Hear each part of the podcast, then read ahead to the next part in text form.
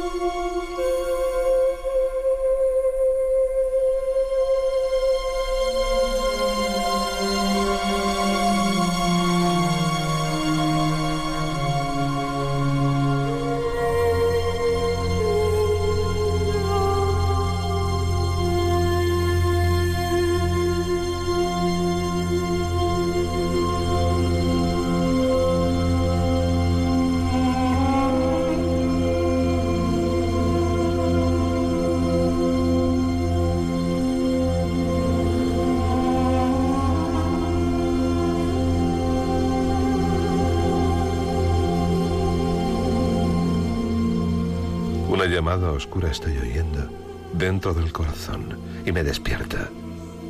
Abriendo mis ojos y latiendo, tengo de pronto todo el ser alerta. No pregunto quién es. Llega el amigo y salgo a recibirlo hasta la puerta. Viene gozoso para estar conmigo. Palabras y silencios, compañía. Todo está en paz. No hay ningún testigo. Pasa el tiempo sin tiempo, noche y día. La vida se detiene, deseando que dure para siempre esta alegría.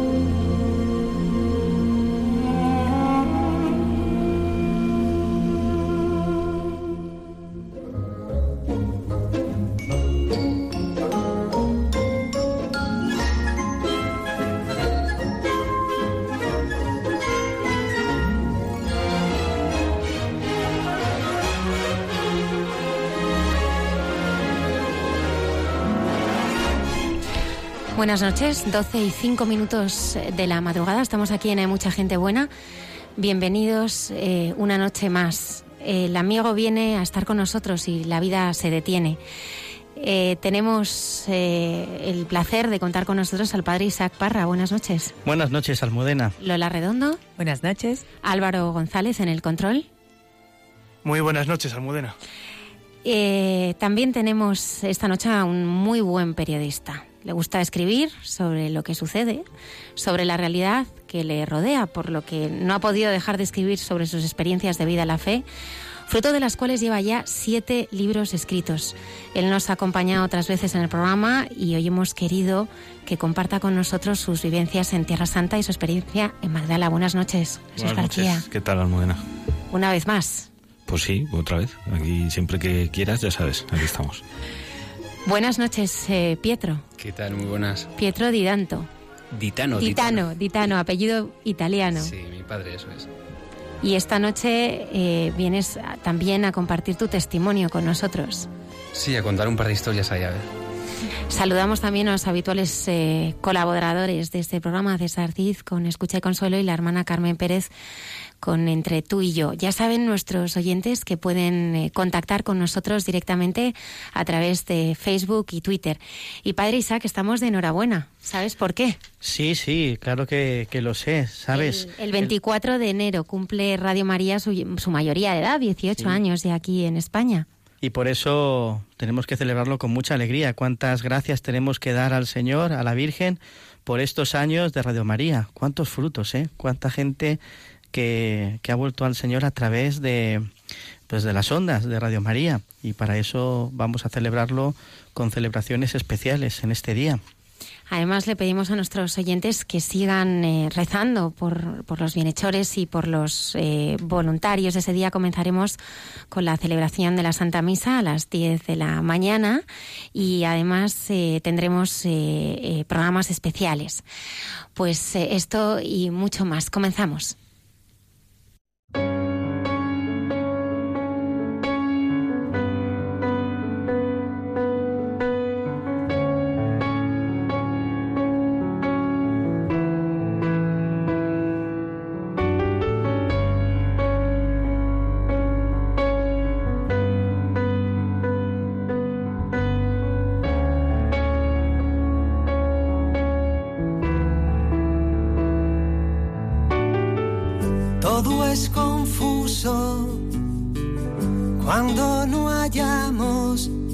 las respuestas.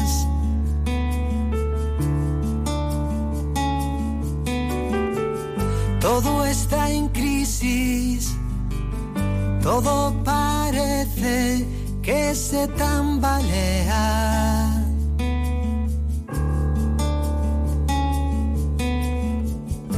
Nada queda con la fuerza suficiente para confortarte.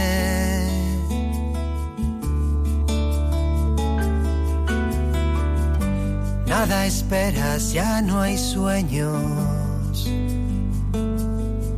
a los que aferrarse.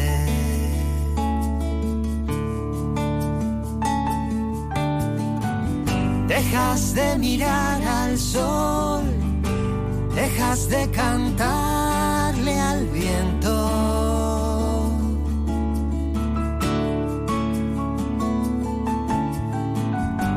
Dejas de pedirle a Dios, dejas de enfrentarte al miedo.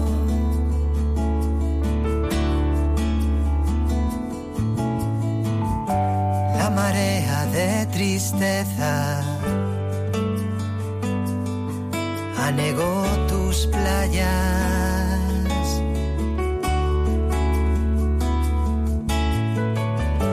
Agrieto tu fortaleza y te desangras.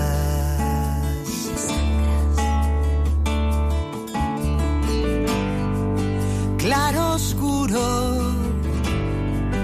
agua nieve, duerme de la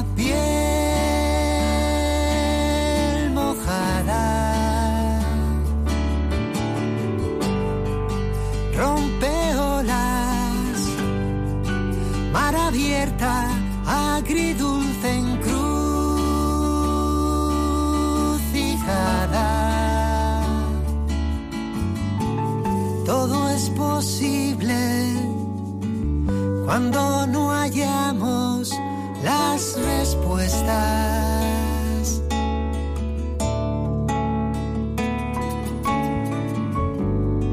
Todo está en crisis, todo pudiera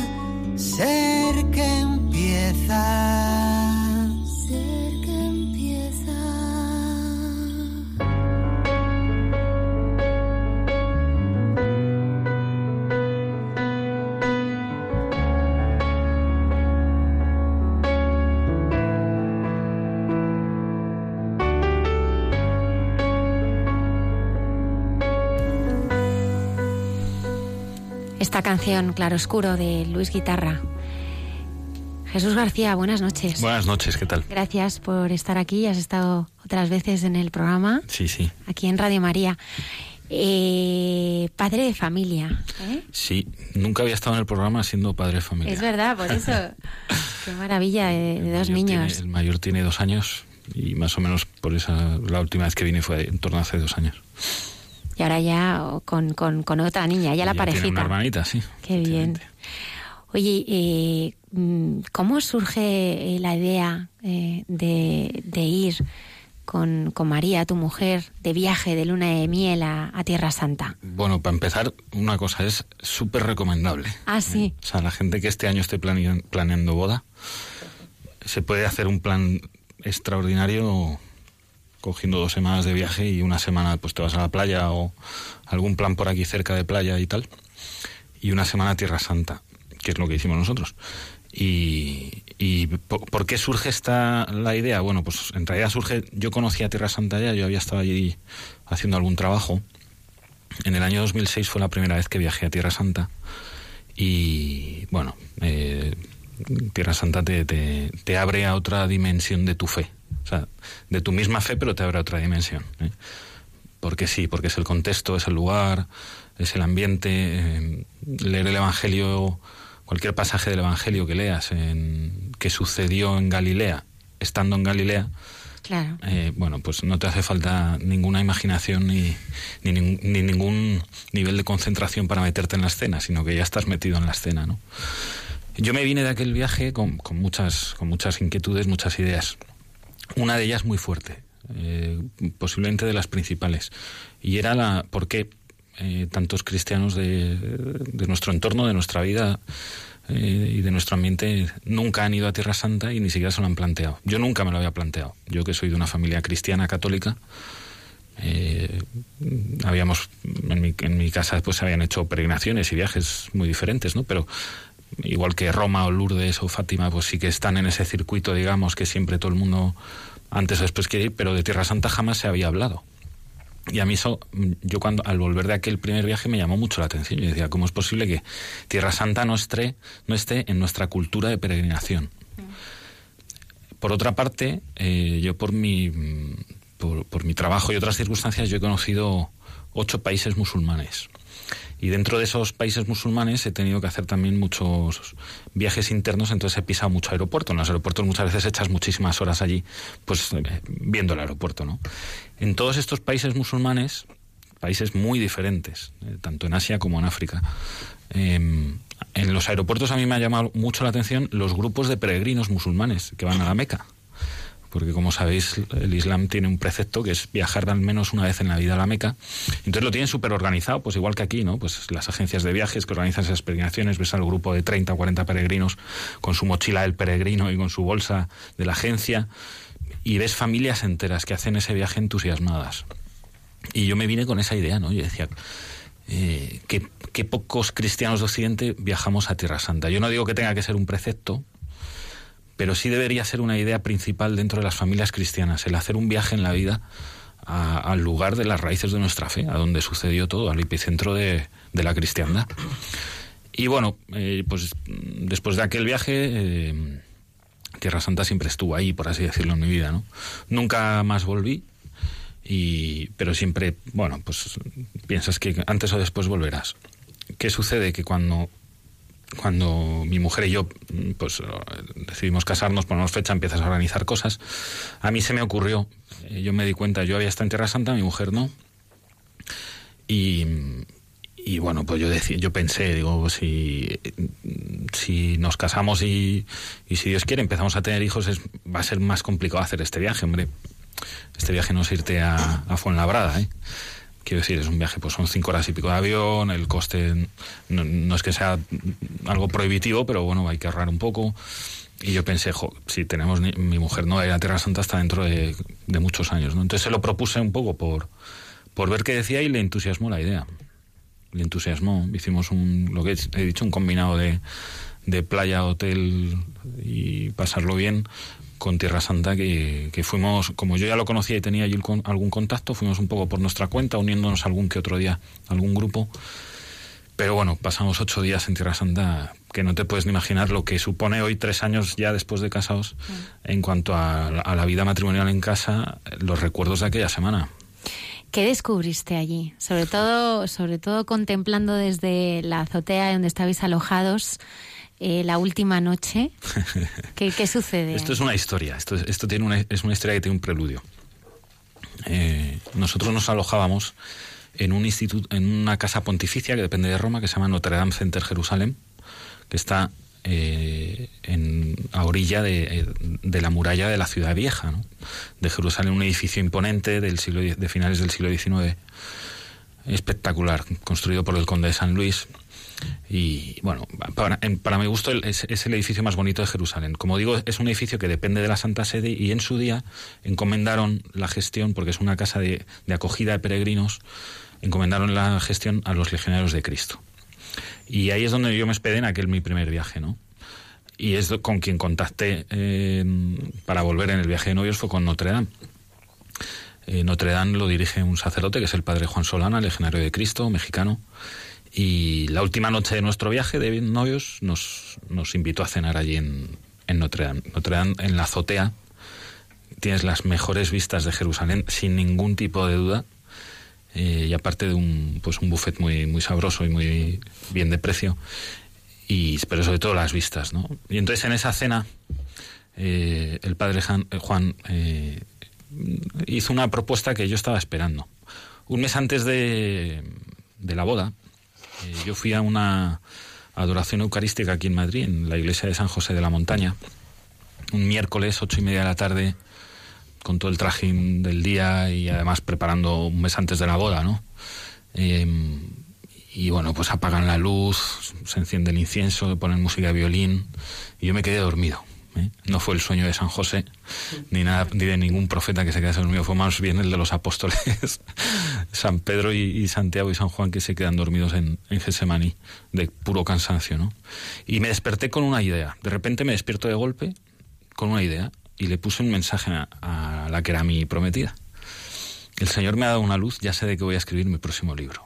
Entonces ella me respondió que de qué de qué se trataba y le dije que bueno que estaba en la adoración y que, y que ya hablaríamos. Al llegar a casa, ya era de noche, ya era tarde, las 12 de la noche, y, bueno, pues la escribí otro mensajito, ya estoy en casa, mañana hablamos.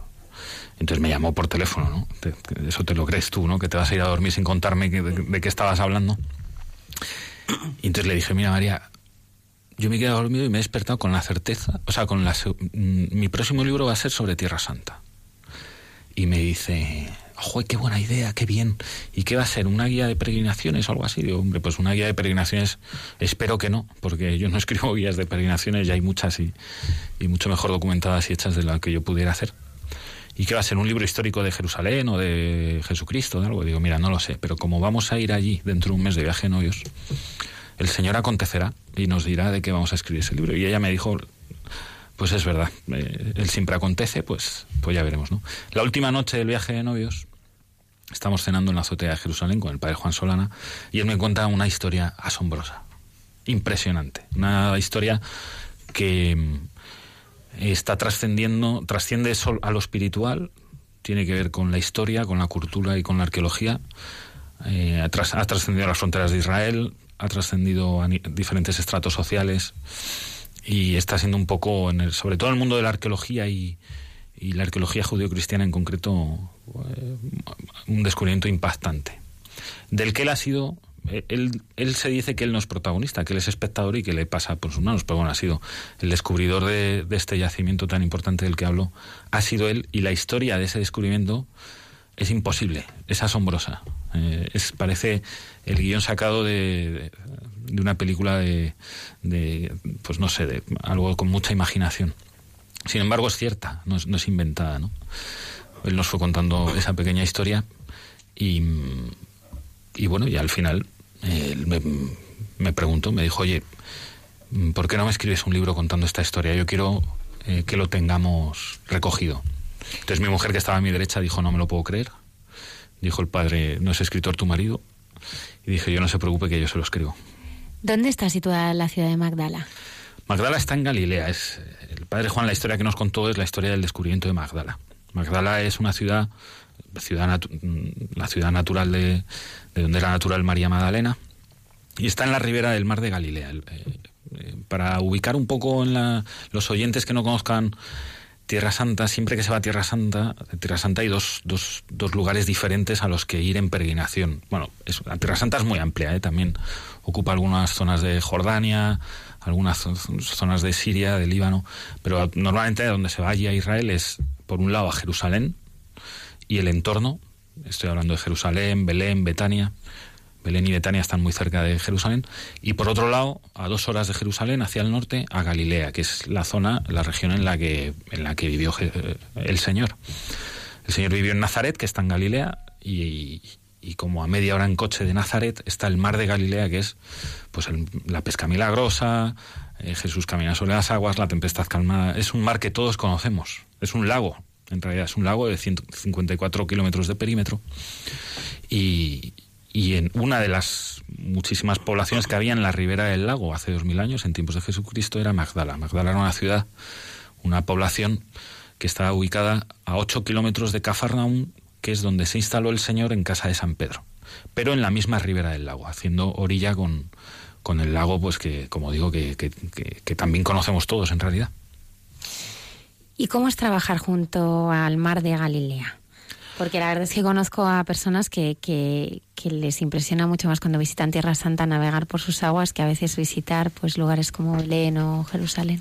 Claro, al, al- al ir a Jerusalén, el peregrino que va desde España y desde Occidente en general eh, eh, tiene un cúmulo de sensaciones y algunas son un poco contradictorias. Eh, y con Jerusalén, casi siempre de entrada, casi siempre de entrada se, se vive cierto desengaño por muchas cosas, porque mm, vamos, para empezar, vamos con un- ideas preconcebidas. Vamos esperando, primero, vamos esperándonos encontrar la Jerusalén de tiempos de Jesucristo, y esa Jerusalén no existe. Esa Jerusalén ha sido destruida y reconstruida ocho veces en- a lo largo de la historia. Eh, pero bueno, eh, es Jerusalén y bueno, al final uno allí pues sí que tiene sus ratos de oración y son y lugares impresionantes. Entonces Jerusalén, y luego Jerusalén, pues es una ciudad muy tumultuosa. Cuando uno va a la Basílica del Santo Sepulcro, pues no es la Basílica de San Pedro. Es- una basílica muy ruidosa, eh, habitada no solo por cristianos católicos, sino por cristianos no católicos de todo el mundo con distintas sensibilidades y distintos conceptos de lo que es el orden, la oración, eh, un montón de conceptos que para nosotros son muy muy muy claros y, que allí pues se comparten porque el, Santo Sepulcro pertenece a toda la cristiandad, no solo a la Iglesia Católica. Y, y sin embargo en Galilea pues el lago sigue siendo un lago, el monte sigue siendo un monte y el contexto es el, el- el escenario del Evangelio. Entonces, lo que dices tú, si tienes oportunidad de cruzar el lago, el mar de Galilea en, en una barca, ¿qué quieres que te diga? No hace falta que nadie te dé una meditación o una charla o un- para meterte en esos pasajes que tantas veces hemos oído desde niños y que de repente allí estás tocando el mismo agua y viendo el mismo horizonte y, los- el mismo escenario que vio el Jesús y los, eh, que el Señor y los apóstoles.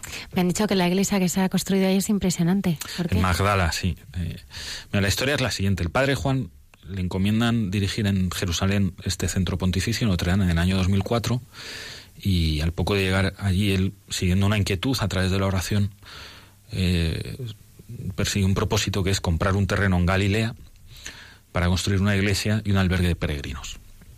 Hasta ahí todo normal, todo normal y, nada, nada original, por así decirlo, ¿no? Hay, hay muchas iglesias y albergues de peregrinos en la zona, ¿no? Más o menos cerca. De, eh, de una forma absolutamente de película, como si fuese el guion de- de un film de Hollywood, consigue comprar unos terrenos precisamente en la orilla del mar de Galilea, algo que es imposible, es muy difícil, para empezar, porque los, los, los, los judíos no venden a no judíos, no, no venden terreno, venden de todo, pero terreno de Israel no, no se lo pueden vender a un extranjero, por así decirlo, ¿no? El padre Juan consiguió comprar 10 hectáreas de terreno para, en, las que, en las que la explotación que había era un, una especie de hotel de veraneo allí en la orilla del lago, eh, con el poco evangélico nombre de Hawaii Beach, que estaba abandonado. Era un hotel construido a base de... No era un edificio, sino bungalows. Que esto es muy importante. ¿Por qué? Porque los bungalows no tienen cimientos y lo que había debajo de esos terrenos no fue destruido, sino preservado. Bueno, compran los terrenos y, y empiezan a, bueno, pues a pedir los permisos, a aprobar un proyecto de, construir esa, esa, famosa iglesia, ¿no? Eh, sí, la iglesia que ha construido el Padre Juan es muy especial, es única, es única. Es una iglesia en la que una, cuando una persona entra, puede entrar pensando, absolutamente convencido de que entra a ver y se va, cinco minutos, y no hay ni una sola persona que entre en esa iglesia y no le dedique menos de media hora y mucha gente que entra para asomarse un poco por, pues, por echar un vistazo es, se sienta. ¿Por qué? El padre Juan, en su primera visita a Galilea, en el año 2004, que es cuando empieza esta idea de construir una iglesia allí, al principio no era construir una iglesia él, eh, la primera noche que pasa en Galilea, recién llegado a Israel, nunca había estado en Israel, no puede dormir, baja a pasear en torno a la, en la orilla del mar de Galilea, ensoñando con pasajes del Evangelio y al amanecer eh, pasa precisamente por delante de él un pescador en una barca y echa la red al lago, ¿no? Y a él eso, bueno, le sublima, ¿no? Eh, y, él piensa, qué bonito sería poder traer aquí peregrinos y predicar desde una barca y que ellos se sentasen en la orilla, alrededor de la barca, como pasaba en tiempos de Jesús, ¿no? Bueno, eh, años después vuelvo a la iglesia, ¿no? La iglesia que el Padre Juan ha construido tiene muchas connotaciones que podríamos estar dos horas aquí explicando solo la iglesia. Pero lo más impactante, lo más importante, lo que más llama la atención es cómo está construida, digamos, la, la, la, nave central de la iglesia. Es, bueno, pues es una, iglesia eh, en la que entras y lo que la persona que entra de frente, al, al, mm, al entrar lo que ve de frente al fondo es una barca. Es una barca, una réplica exacta de las barcas de pescadores del mar de Galilea de hace dos mil años. Y detrás de esa barca, que en realidad es el altar, de la iglesia, eh, donde habría un retablo, no hay un retablo, ni siquiera hay una pared, hay una cristalera enorme, que en lo que se ve es el mar de Galilea. Entonces tú entras en esta iglesia y lo que ves es una barca y el mar. Celebrar una misa allí o estar en una adoración eucarística con el Santísimo sobre, esa, sobre ese altar con forma de barca y que lo que se ve por detrás es el mar de Galilea, no tiene como digo, es, eh, no tiene punto de comparación en ninguna iglesia que te puedas imaginar ni soñar en todo el mundo. Es imposible. ¿Qué restos arqueológicos se han encontrado allí, Jesús? Esta es la, historia donde la historia se pone interesante, ¿no? El padre Juan compra los terrenos, obtiene los permisos, empieza una campaña de recaudación para financiar el proyecto, que no es sencillo. Y cuando ya eh, pueden meterle mano allí a, las, tierras para empezar a construir, horror, restos arqueológicos, ¿no? Cuando tienes una construcción, bueno, pues hay gente que lo sabe y que lo ha sufrido, ¿no? Dios mío, ¿qué puede ser esto? ¿Qué puede ser? ¿Qué no puede ser? En fin. Se hace una inspección rutinaria que la hace el propio Estado de Israel porque cuidan mucho el, patrimonio arqueológico. Y, y, bueno, pues lo que han descubierto son las ruinas de la ciudad de Magdala con, con una serie de particularidades. Una, los arqueólogos han datado las ruinas que se están encontrando en el siglo I es decir, tal y como eran esas ruinas en el siglo I, así se han quedado. No han sufrido ni ampliación, ni remodelación, ni destrucción. Ese pueblo fue abandonado en el siglo I. Luego hemos podido estudiar y hemos averiguado y hemos sabido que efectivamente la ciudad de Magdala fue abandonada en el año 68. Esto nos lo cuenta Flavio Josefo, un historiador judío que falleció en Roma, del que ten tenemos mucha documentación muy contrastada. Flavio Josefo, el propio Flavio Josefo vivió en Magdala. Él, fue testigo directo de cómo las legiones romanas en su, en su camino hacia Jerusalén, que como sabéis fue destruido en el año 70, en el año 68 sitian Magdala, hay una batalla y la abandonan sin destruirla. Y esto lo cuenta Flavio Josefo. Y efectivamente, eh, se quedó abandonada por una serie de acontecimientos naturales, quedó enterrada bajo una pequeña capa de, o sea, no, no, no estaba a una profundidad de 15 metros, estaba a un metro de profundidad las ruinas. Y, ya solo descubrir un pueblo del siglo I, tal y como era en el siglo I, ya es un descubrimiento arqueológico impresionante. ¿Qué han descubierto en, en Magdala? Bueno, pues calles, mercados, casas, el, un barrio de pescadores, el puerto, la rampa donde se descargaban las barcas, las piscinas de salazón del pescado. Porque allí en Magdala había una industria de conservación del pescado muy, muy conocida. Y sobre todo, lo más importante, lo que ha puesto a Magdala en, en, el, en el foco mediático de muchísimas revistas científicas, arqueológicas e históricas es una sinagoga. Una sinagoga que estaba allí en el siglo I, eh, la primera sinagoga que se conserva del siglo I en Galilea, porque en Cafarnaum hay, hay una sinagoga, pues es del siglo III, del siglo III o el IV, aunque está construida sobre las ruinas de la que había en tiempos de Jesús, pero no. Sin embargo, esta, sinagoga sí estaba allí en tiempos de Jesús. Y estaba, como digo, a 8 kilómetros de la casa de San Pedro, que era donde vivía Jesús, y en un punto, además, que es el cruce de caminos de tres direcciones diferentes. Es el cruce de caminos donde se dividen los, los caminos hacia Jerusalén, hacia Nazaret y hacia Cafarnaum. Es decir, eh, Jesucristo seguro que pasó por delante de esa, esa, esa, misma sinagoga muchísimas veces en sus viajes, paseos, caminos, eh, cada vez que salía de Cafarnaún y subía a Jerusalén o a Nazaret o bajaba de vuelta a la ribera del lago. Bueno, eh, junto a las excavaciones de Magdala, yo creo que a todos nos suena, ¿no? Magdala, María Magdalena, em, emerge la figura, ¿no? De Santa María Magdalena. Recientemente el Papa Francisco, como eh, fruto del año de la misericordia, ha elevado la celebración de su memoria a la, a la categoría de fiesta, con un, con un prefacio propio y algo que está reservado a escasísimos santos. Y eh, la define como apóstol de los apóstoles.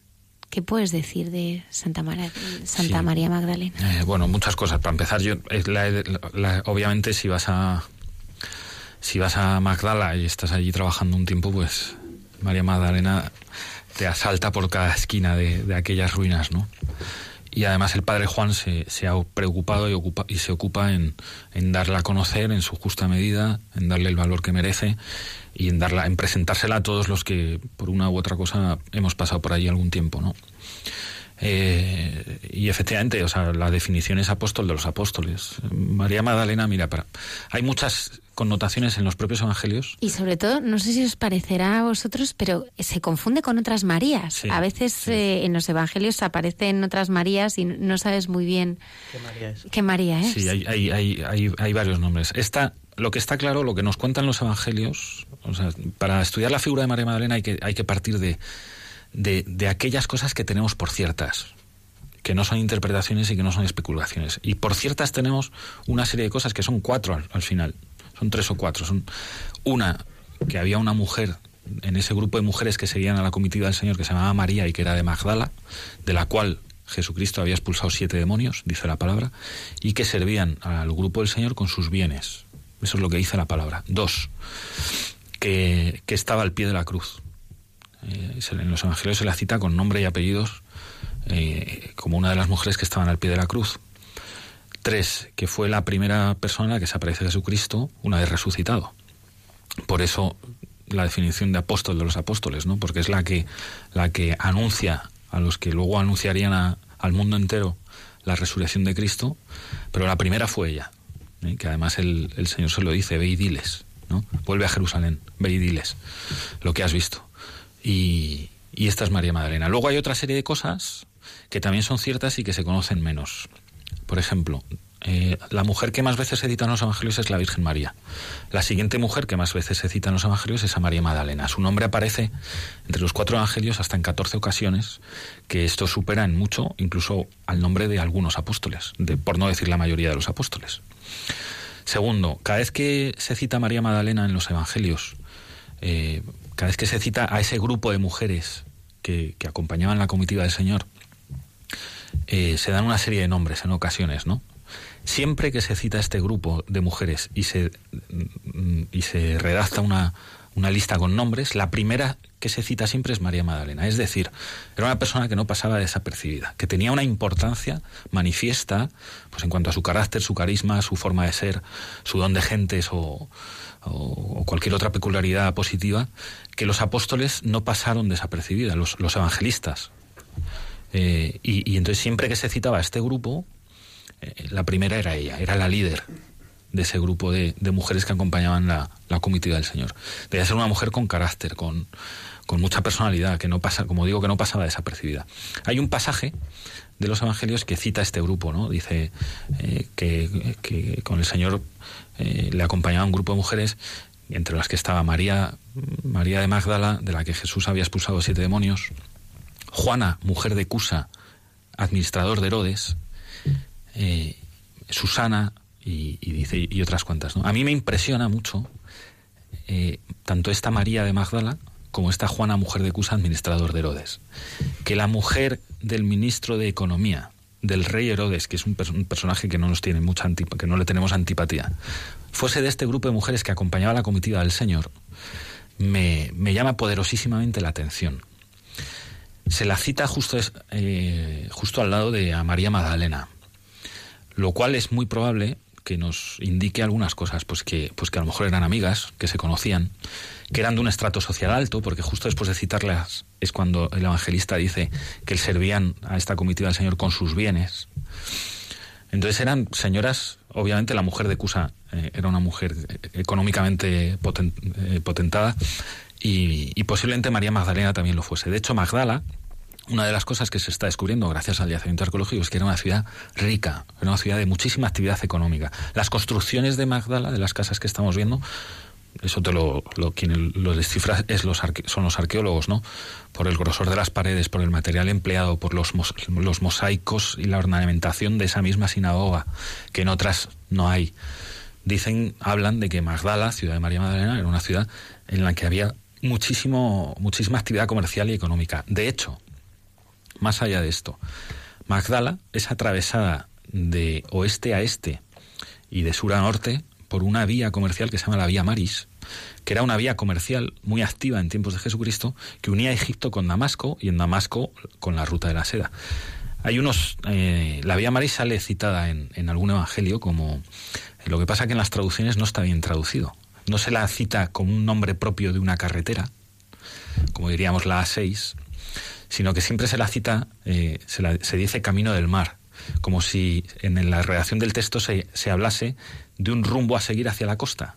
Y lo que está diciendo el evangelista en ese momento es, eh, habla en concreto de Galilea, Galilea que eres atravesada eh, rumbo al mar, dice, no, pues por la vía Maris, por esta ruta comercial, lo cual sin, obviamente sin ninguna duda significó mucho la difusión de los acontecimientos que en ese momento se vivieron y, y la fama de Jesucristo, que luego nos dicen los evangelios que venían pues, pues que venían de Siria, de, de, Egipto, de, venían de todas partes, ¿no?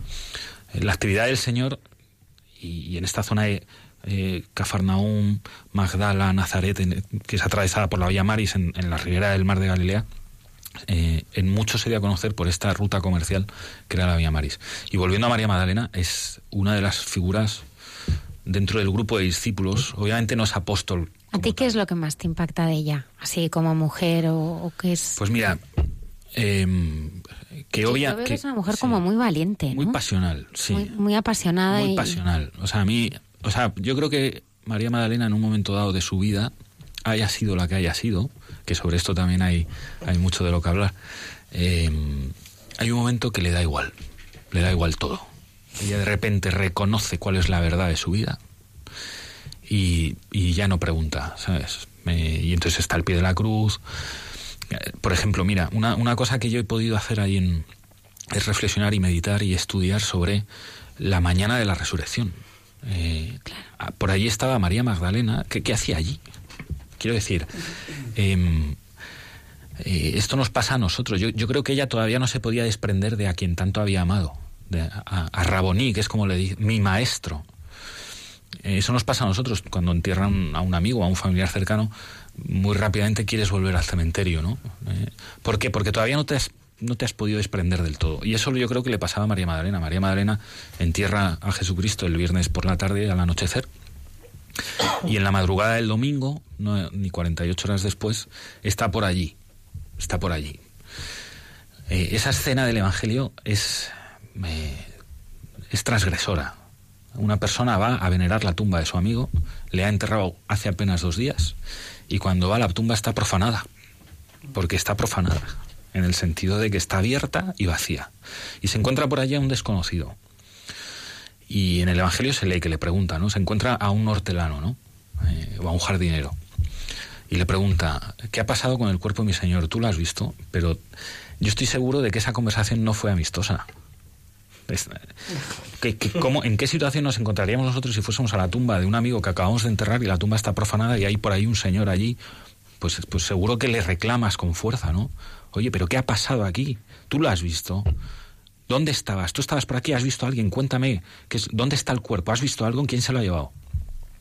Y entonces eh, eh, esa escena tiene un- una fuerza dramática asombrosa, ¿no? Y la primera palabra que Jesucristo pronuncia una vez resucitado con esta conversación con María Magdalena es mujer. Mujer. Y María Magdalena todavía no le reconoce. Y le insiste, ¿dónde está el cuerpo de mi Señor? Y entonces él le dice, María. Y ahí ella le reconoce. Por la La voz. llama por su nombre. Por la voz. ¿Cuántas veces nosotros eh, estamos en una habitación y entra alguien por detrás a quien no vemos y por el tono de voz o por la voz incluso re- podemos reconocer por cómo pronuncia nuestro nombre, podemos reconocer hasta el, hasta el, estado de ánimo, ¿no? Si está enfadado, si está alegre.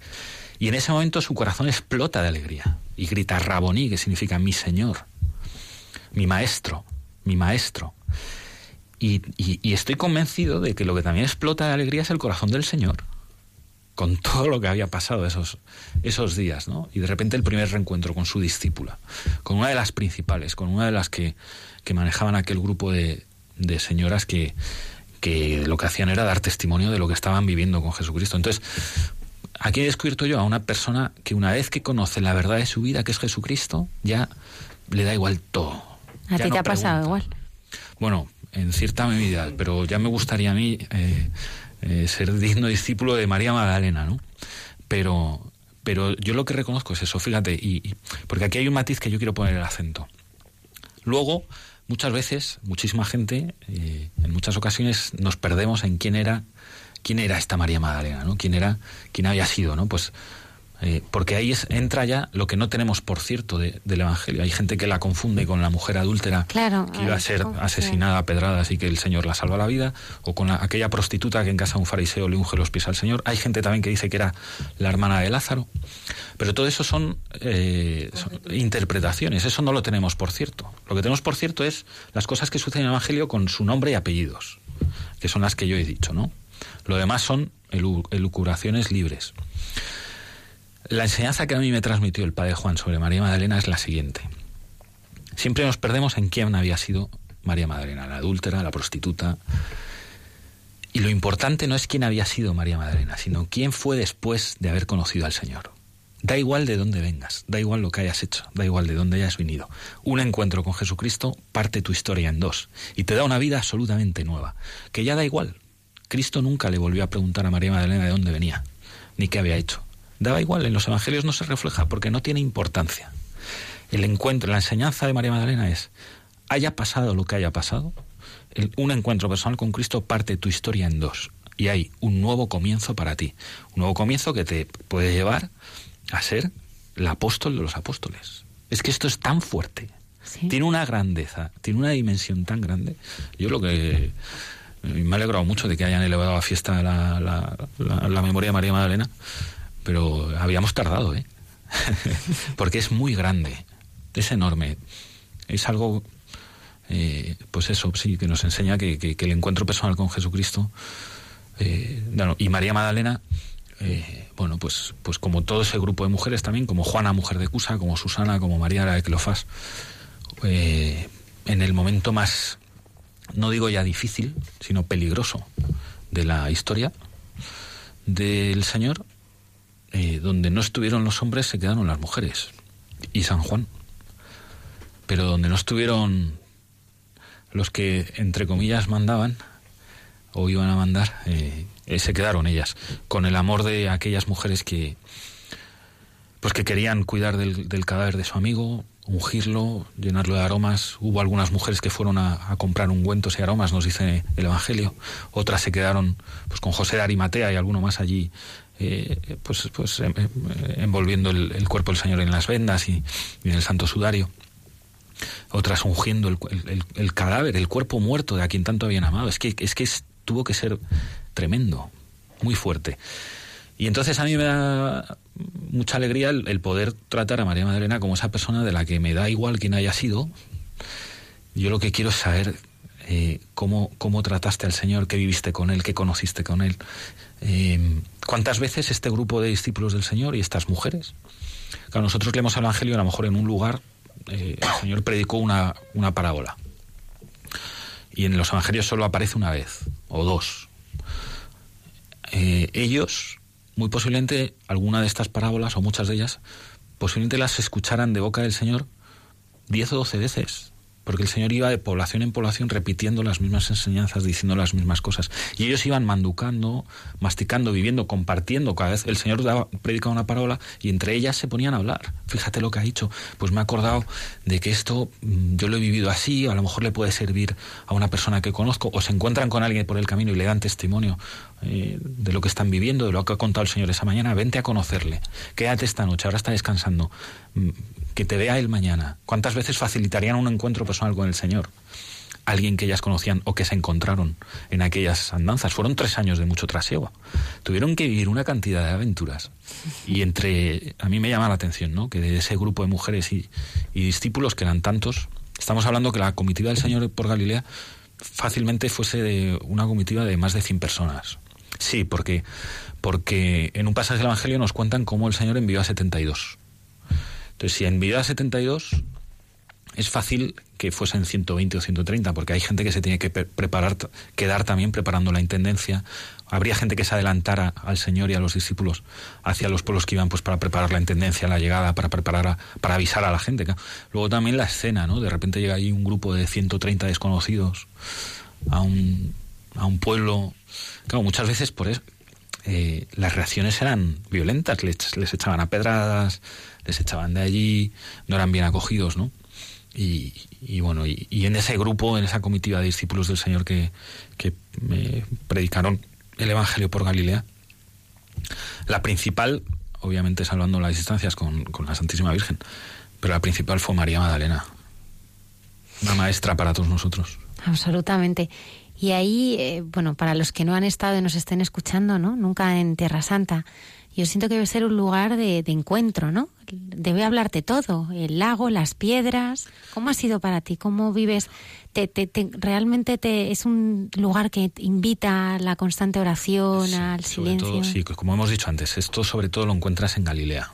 En Galilea. En Galilea, el mar en fin, levantarte al amanecer sobre esa línea de horizonte que está un poquito más allá del mar, del lago, celebrar ahí una misa, eh, eh, leer, coger un, evangelio y subirte al monte, a la, del, monte de las bienaventuranzas. Y leer ese pasaje o cualquier otro, caminar por esos caminos. Eh, mi mujer y yo, por ejemplo, hicimos una peregrinación de tres días caminando desde Nazaret hasta el mar de Galilea, eran 15 kilómetros diarios. Y los caminos eran los que había hace dos mil años. ¿eh? ¿Y cómo eran? Bueno, pues de, pues de, tierra y entre trigales y entre campos de olivo. Entonces, tú vas andando entre campos de trigo por un camino de tierra y se cruza un rebaño de cabras y lees ese pasaje del Evangelio en que los apóstoles se paran a coger unas espigas. Pues, ¿qué quieres que te diga? O sea, la peregrinación a Tierra Santa es una escuela sobre lo que una escuela práctica sobre cosas que, que, conocemos. Es como, como, como el, no sé, pues como, como el astrónomo que viaja a, la luna. ¿eh? Es como el viajar a Tierra Santa es como, como el, estudioso de Egipto que se mete en, la, en las pirámides de, de, Keops, ¿no? en la pirámide de Keops. Y estar en Tierra Santa con un buen acompañamiento, con un sacerdote que, pues para celebrar los sacramentos, ¿no? Pero tampoco para mucho más. O sea, es que, es que no hace falta muchas palabras allí. Hace falta. Es, el, Galilea y en concreto el mar de Galilea es un lugar que invita al silencio y lo que hace falta allí es silencio. Y el Evangelio, y leer el Evangelio. Tampoco grandes atracones, un pequeño pasaje, un rato de meditación, rezar un rato el rosario, con mucha calma, con, disfrutando del entorno. ¿Cuántas veces em, el Evangelio nos ha contado a nosotros cosas de Galilea. Cuando estás en Galilea es Galilea lo que te cuenta cosas del Evangelio. Y entonces se cierra un círculo. Le pones color, le pones olor, le pones distancias, por ejemplo. Yo cuando era pequeño, por ejemplo, y leía, entonces el Señor subió al monte. Yo pensaba que se iba a Guadarrama, ¿no? que se pegaba una camina. Y de repente estás ahí y es que el monte es un pequeño montículo que hay 100 metros más arriba. Y al ponerle ese contexto de espacio, te facilita todo mucho, se te simplifica mucho los esquemas en la cabeza. Y luego, pues nada, estar trabajando ahí, mi, mujer y yo pudimos ir, las, excavaciones de Magdala eh, siguen adelante, el yacimiento como yacimiento arqueológico. Y una cosa que yo no sabía, porque yo no, no conocía el mundo de la arqueología, es que los yacimientos de arqueología se desentierran sobre todo, hay trabajadores, pero sobre todo a base de voluntarios. Gente que, pues hay un yacimiento arqueológico en cualquier país y aficionados o estudiantes de arqueología se van a excavar. Y entonces cuando vimos que había equipos de voluntarios para ir a excavar a Magdala, y bueno, y, que había que escribir un libro, eh, pues hicimos, vimos nuestro calendario, aprovechamos que mi mujer en ese momento estaba en el paro y nos fuimos allí, estuvimos un mes, vamos, hemos hecho distintos viajes, pero sobre todo hubo que estuvimos allí pico y pala, vamos, desenterrando Magdala fue durante un mes y viviendo allí. Claro, es que vivir ahí un mes y que lleguen los fines de semana, irte a conocer santos lugares que no están en el circuito de peregrinaciones o que acabes tu trabajo un jueves y, te vayas a, a la adoración a, a Nazaret porque es la parroquia que está más cercana. O, bueno, el regalo que ha sido para nosotros, o sea, nosotros nos, mm, nos trajimos Tierra Santa a nuestra casa. Sí. Sí, sin ninguna duda. En mi casa, eh, sí, el día que vengáis a, a comer o a merendar, pero la gente que viene, eh, nos nos- si estás un rato tomando un café en casa, al final surge la pregunta de Tierra Santa, pues porque ves una foto o ves un no sé qué, y una vez que te preguntan de Tierra Santa, estando en mi casa, la conversación dura ya una hora por lo menos. Eh, además hay voluntarios, es lo que tú decías, este, este proyecto está en pie, o sea, ahora Sí, mismo... sí, hay- las excavaciones siguen adelante, hay muchísimo todavía de yacimiento arqueológico por desenterrar. Las cosas que se están descubriendo son impresionantes. Por ejemplo, se han descubierto en dos casas de personas vinculadas a la sinagoga, porque son casas que están en la misma calle que llegan a esa sinagoga.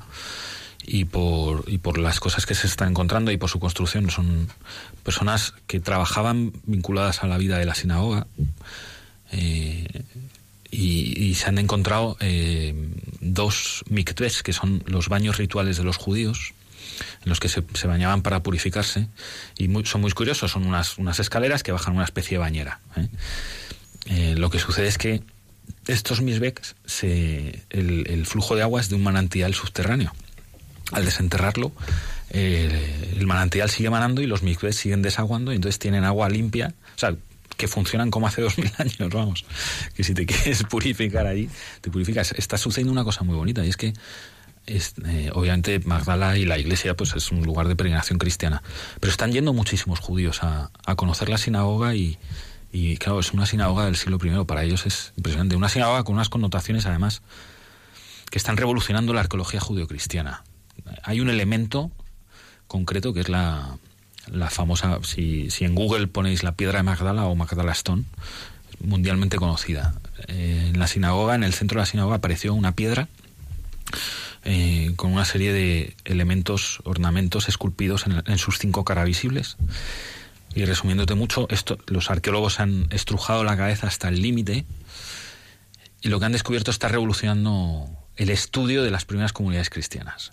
Lo que han descubierto es lo siguiente. Es esa piedra, que tiene un tamaño pues como de una mesita, como una mesa de centro de salón, por así decirlo, eh, es una maqueta de su tiempo del Templo de Jerusalén. Esto es absolutamente transgresor. Esto es una locura.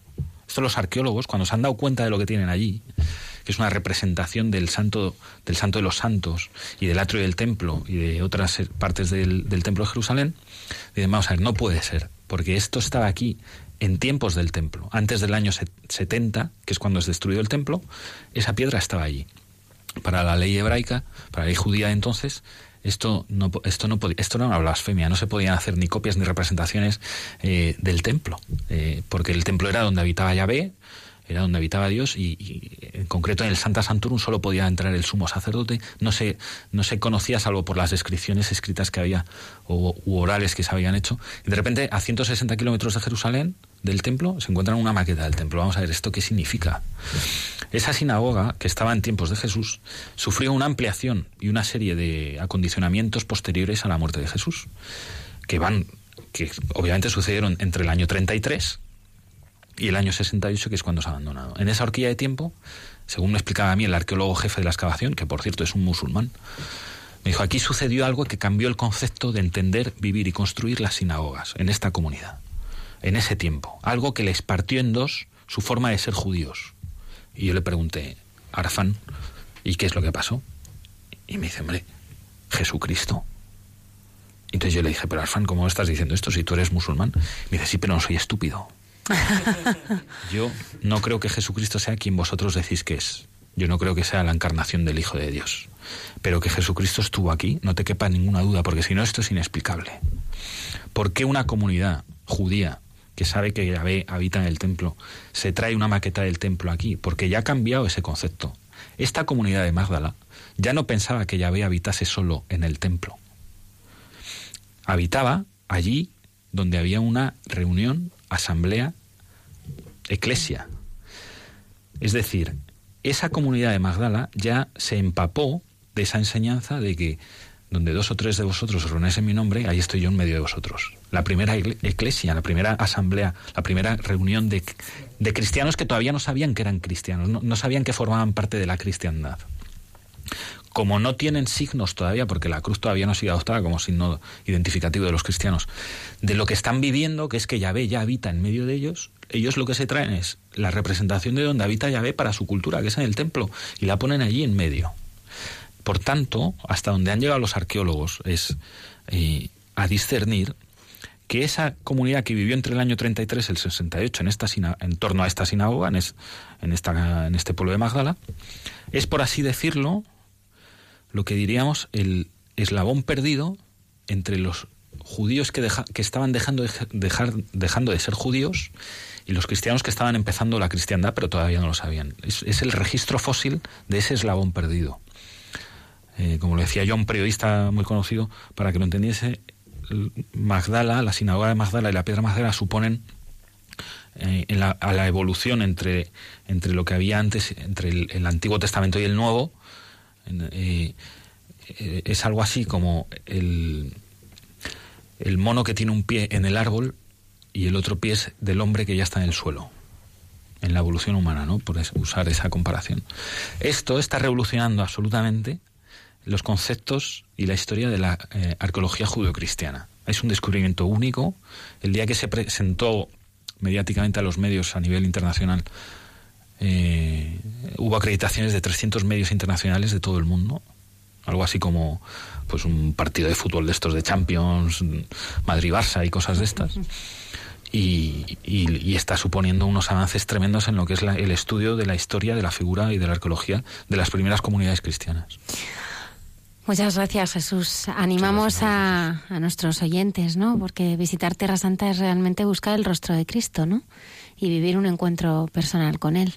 Sí, allí se le palpa muy de cerca. Y aparte pasa una cosa, peregrinar a Tierra Santa es muy importante y con esto termino porque es importante.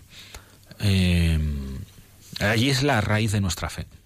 En Jerusalén en concreto está el Santo Sepulcro, que es el lugar más importante de la cristiandad.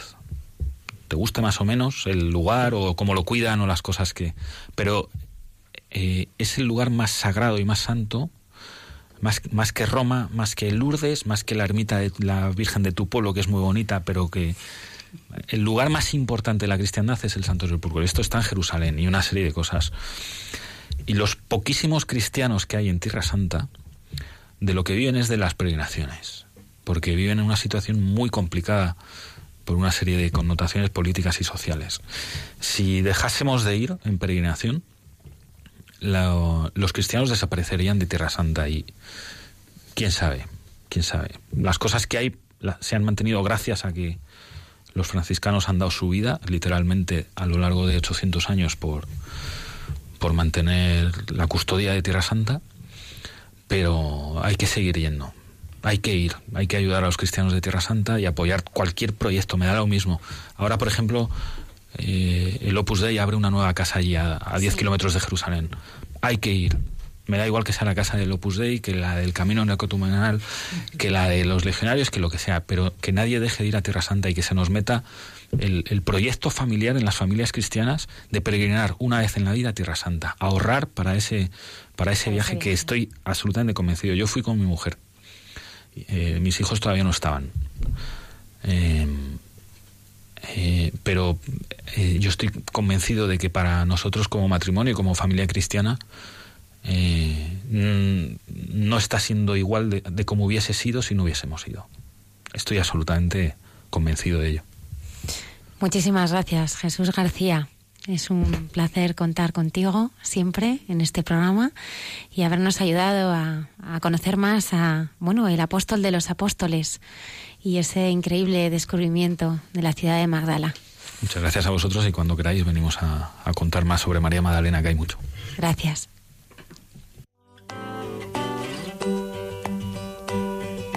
Blackbird singing in the dead of night. Take these broken wings and learn to fly all your life. You were only waiting for this moment to arise.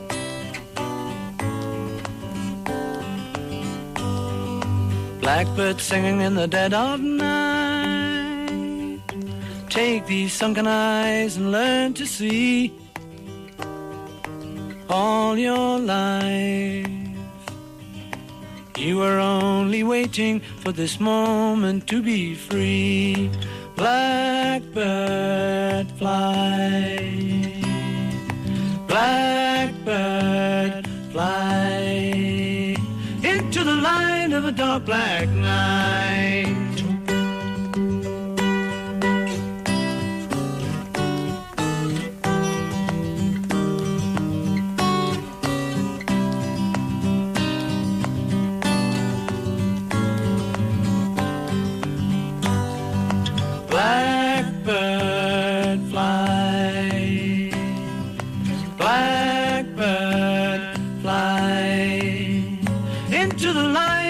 Black night.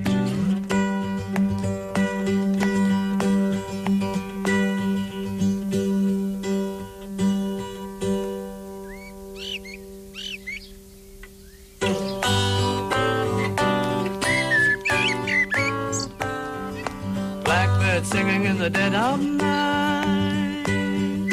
Take these broken wings and learn to fly all your life. You were only waiting for this moment to arise. You were only waiting for this moment to arise. You were only waiting for this moment to arise. Escucha y consuelo. Una mirada cristiana al sufrimiento.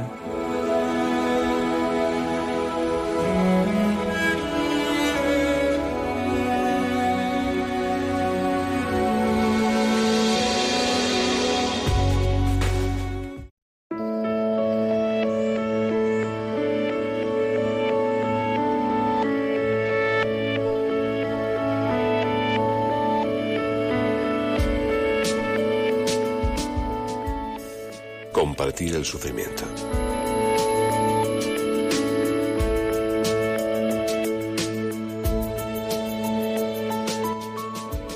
Las palabras blandas son inútiles porque se deshacen. No soportan la medida del dolor y se extinguen como la voluntad primaria. Esa de buena intención que mira por la mirilla. El dolor no se cura con palabras. Como las promesas, se las lleva el viento. Es posible aliviarlo a veces, pero solo se obtienen resultados si se comparte. No se trata de dar, sino de compartir verdaderamente. Solo así nos desprendemos del fantasma del autoconsuelo y la mala conciencia. Job advierte de la generosidad de quienes intentan consolarle, pero les hace saber la inutilidad de sus esfuerzos. Compartir es la entraña de la compasión verdadera, el mecanismo que de verdad alivia el peso de quien está sufriendo, de quien sufre. A veces esperamos coherencia del que sufre, y lo que necesita no son razones, sino abrazos. Quizá hablamos mucho de Dios al enfermo, y poco a Dios de quien tanto sufre. Compartir el sufrimiento orando. Parece fácil. Ante el enfermo, la presencia de Dios reconfigura la vida y transforma los corazones en la dinámica divina de la caridad. No es Dios generoso, es Padre y ama. No puede dejar de hacerlo. Amemos nosotros sin palabrería ni excusas, envueltos en la fraternidad gozosa que sirve la gracia sin medida.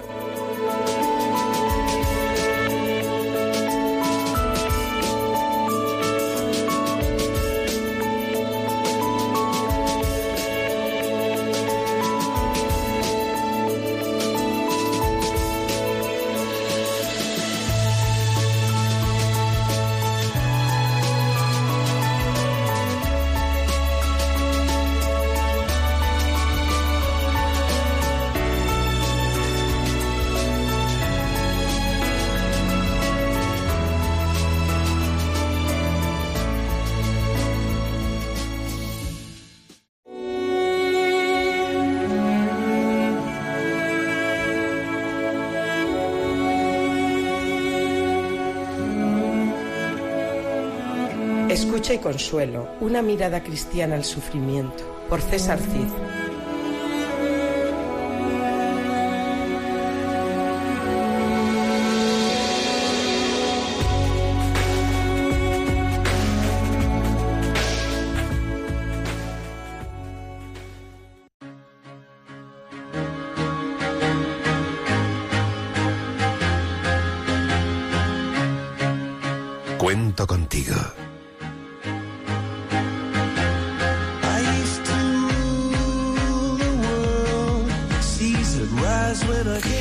Continuamos aquí en directo, una y siete minutos de la madrugada.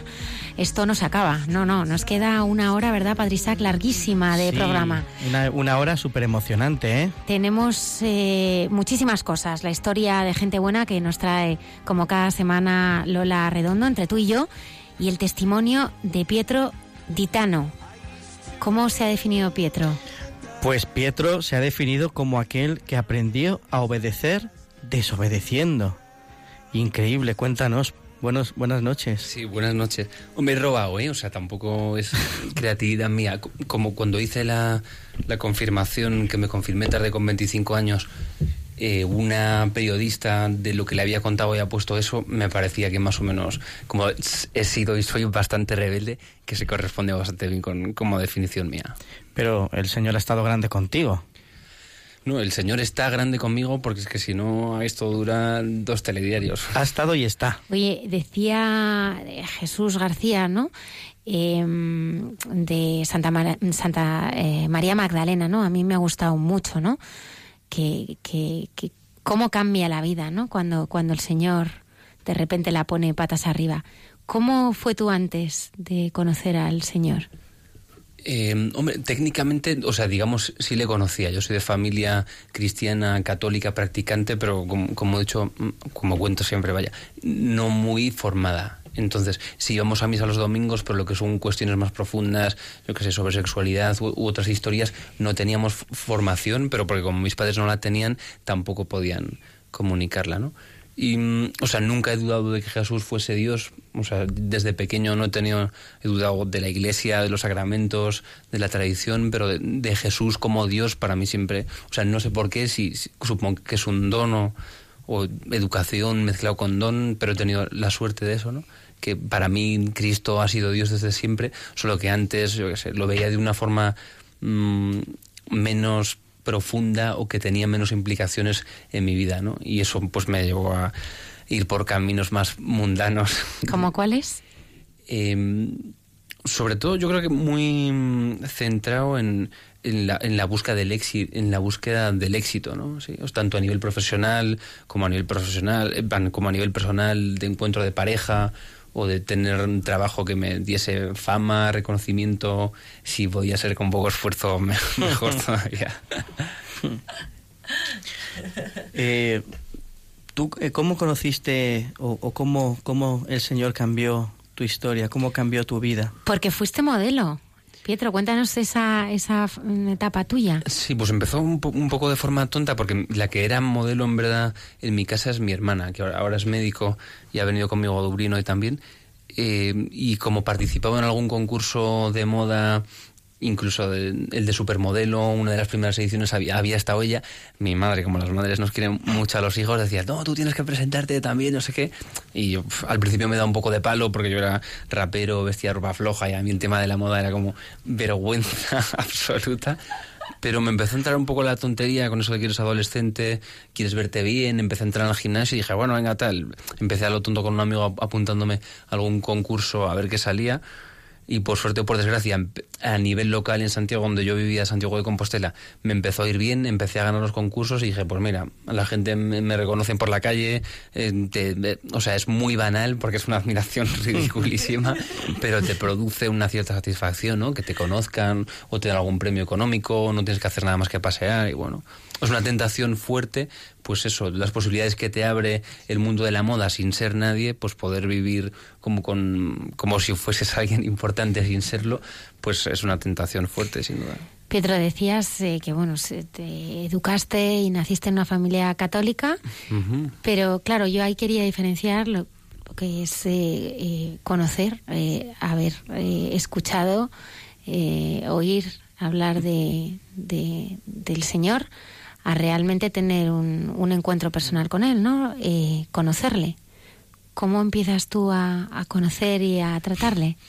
Sí, hombre, ¿cómo empieza? Bueno, no sé. O sea, creo que fue él el que empezó a conocerme y a tratarme un día en medio de esto, que más o menos mi recorrido en dos líneas es que mm, había seguía mucho el tema de la ley de la atracción, que lo comentamos otra vez que había estado aquí hace un par de años, de que cuando tú deseas algo con todo tu corazón, lo de Pablo Coelho, esto de que el universo conspira para que consigas tu sueño. Y yo seguía como mucho eso, ¿no? Como lo que tú proyectes o te propongas y luchas por tu sueño, mezclado con mentalidad americana de, de lograr tus sueños, ¿no? Que hay algo bello y positivo y que el Señor también habla a través del corazón, pero llevado a un ámbito más de la ambición y del, del quiero, ¿no? del poder y cosas menos, menos puras, digamos y mm, me había un poco separado de, lo que es... Tampoco conocía mucho la fe tradicional católica, pero me parecía que el budismo, por ejemplo, dentro de esta búsqueda, encajaba más con mi, mi necesidad espiritual, porque como tampoco conocía mucho el catolicismo, eh, no, o sea, no había ido a una adoración eucarística con 18 o 20 años en mi vida, no sabía ni lo que era, entonces no encontraba ninguna satisfacción espiritual en el, el bueno, la misa de los domingos pues iba ahí, tenía un momento de cierta paz y cierta tranquilidad, pero empezó a haber como una necesidad más grande en mí espiritual, ¿no? De cultivar algo porque la vida se va haciendo más dura con los años y necesitas interiormente estar sostenido y el como que el cristianismo no encontraba o en aquel momento no veía ninguna luz por la que acceder a, esa, a eso, ¿no? Sin embargo, el budismo, pues como, o sea, en, en, Oriente en general la espiritualidad está más cuidada. O sea, aquí estamos un poco más en la cabeza, la razón, las formas, y en Oriente cualquier cosa, que en este caso era el budismo, pero creo incluso el, o sea, los ortodoxos son increíbles porque nuestros hermanos cristianos de allí viven mucho más a, Dios dentro, ¿no? En el corazón, y aquí como el catolicismo está un poco más cuadriculado, pues no, en, el buen sentido y en el mal sentido, ¿no? Más avanzado teológicamente, pero interiormente creo que, que más pobre, porque nos quedamos en, el exterior. Sin embargo, el budismo en aquel momento a mí me daba una respuesta porque encontraba paz, encontraba tranquilidad, iba alguna vez a un templo, no templo Shaolin, pero en Milán donde vivía, eh, donde vivía por trabajo algunos meses, había un templo donde la gente iba a rezar los mantras y la verdad es que salía de allí uno pues con cierta paz, ¿no? En medio de todo esto descubrí que aquello de proyectar los sueños y que se cumplían fracasaba, era una mentira era un, auténtico, un ídolo, ¿no? O sea, porque cuando ya probé a estar en Milán, tenía mis sueños proyectadísimos, hacer el desfile de Armani y ahí la, la de San Quintín, y luego vi, después de haber invertido todo lo que estaba en mi mano para lograr aquello, que aunque sí había ciertos indicios que se empezaba a abrir la puerta, me di contra el, muro de golpe y vi que había dejado la carrera para nada, que había estado a dieta seis meses para nada, gimnasio todos los días eh, para nada, ¿no? Y entonces te das cuenta de la mentira por la que has apostado, ¿no? Y entonces fue duro y bello, ¿no? En aquel momento no lo vi como nada bello, lo vi como una, una desgracia muy grande, ¿no? Pero fue como cuando en Matrix la película esta vez como que la realidad y los edificios se deshacen en números mm, código binario verdes como que era todo mentira no lo que estaba imaginando Y ahí lo curioso fue que mi grito fue un enfado increíble contra Dios, ¿no? Que aunque había pasado de él mucho tiempo, me cabré con él, en plan, ¿por qué leches, por no decir otra palabra? Y que lo decía yo solo por la calle de noche, medio borracho, con lágrimas en los ojos, casi gritando al cielo, ¿por qué leches me había dejado meterme ahí, ¿no? En plan, ¿qué, qué, qué, qué pasa? ¿Te sentiste que te habían dejado tirado? Sí, como una sensación de abandono de, de por qué me has dejado eh, hacer todo esto, ¿no? O sea, cuando ya me sentí ridículo y me avergoncé de todo lo que había hecho, porque vi que no, que no llegaba al puerto que yo quería, me enfadé con él, de decir, ¿qué pasa? Oye, ¿cómo, ¿cómo puedes permitir que yo me haya equivocado tanto y como haya apostado tanto por, como dice Verastiga una vez, por esta liebre de metal, ¿no? Que al final no, no, no lleva a ninguna parte. Bueno, en medio de eso tampoco es que empezase con el catolicismo más a fondo, pero sí empecé a salir con una chica, eh, me ayudó, estaba en un momento súper malo, yo de depresión, comía barbaridades de dulces, tenía el apetito muy descontrolado, engordé 10 kilos en un mes, bueno, comía tartas enteras, era una fiesta de tonterías continua. Y en medio de esto, saliendo con, esta chica, volví a confesarme porque volví a sentir después de años como la necesidad de que, bueno, como a Dios le había medio insultado aquel día, que necesitaba en cierto modo pues volver a hacer las paces, decirle, mira, no es que me vaya a confesar todos los domingos, todas las semanas o tal, pero sí estoy aquí, quiero hacer las paces contigo, ya no estoy enfadado, ¿no? Como agradecimiento a, ver- a tener pareja por primera vez. Entonces empecé a salir con ella, estuvimos como un año y medio, todo muy bien bajo mi óptica en, en aquel momento, ¿no? Em, digamos, empezamos a hacer las promesas que haces a adolescentes de nos vamos a casar, vamos a tener hijos, o sea, todo lo que no se debe hacer y lo que no le debes prometer a alguien porque nunca sabes si, si vas a poder cumplirlo, nos lo prometimos. Y bueno, o sea, como el tema em, eso de la sexualidad no teníamos ninguna educación, tratábamos pues en el ámbito del amor nos parecía algo natural, lo vivíamos de forma espontánea, sin, sin tener ni la menor conciencia de que aquello pudiese ser eh, negativo para nuestras almas, ¿no? Un, un pecado. Y de hecho rezábamos juntos siempre, o sea, no había ninguna conciencia en el sentido de que estuviese mal. Y en medio de esto, pues mi madre un día, que es un poco la que siempre ha llevado la iniciativa así en cuanto a retiros y espi- espiritualidad en casa, nos dijo que había conocido a una señora que tenía el don, un don de sanación. Entonces es- nos reunió además a mis hermanos la habitación, me acuerdo, de, de la noche que nos lo contó. Nos quedamos como pálidos, dijo que, que la habían invitado a ir a Barcelona a un retiro, que le iban a enseñar no sé qué, y yo en plan, joder, que están metiendo a mi madre aquí en una secta o qué es esto.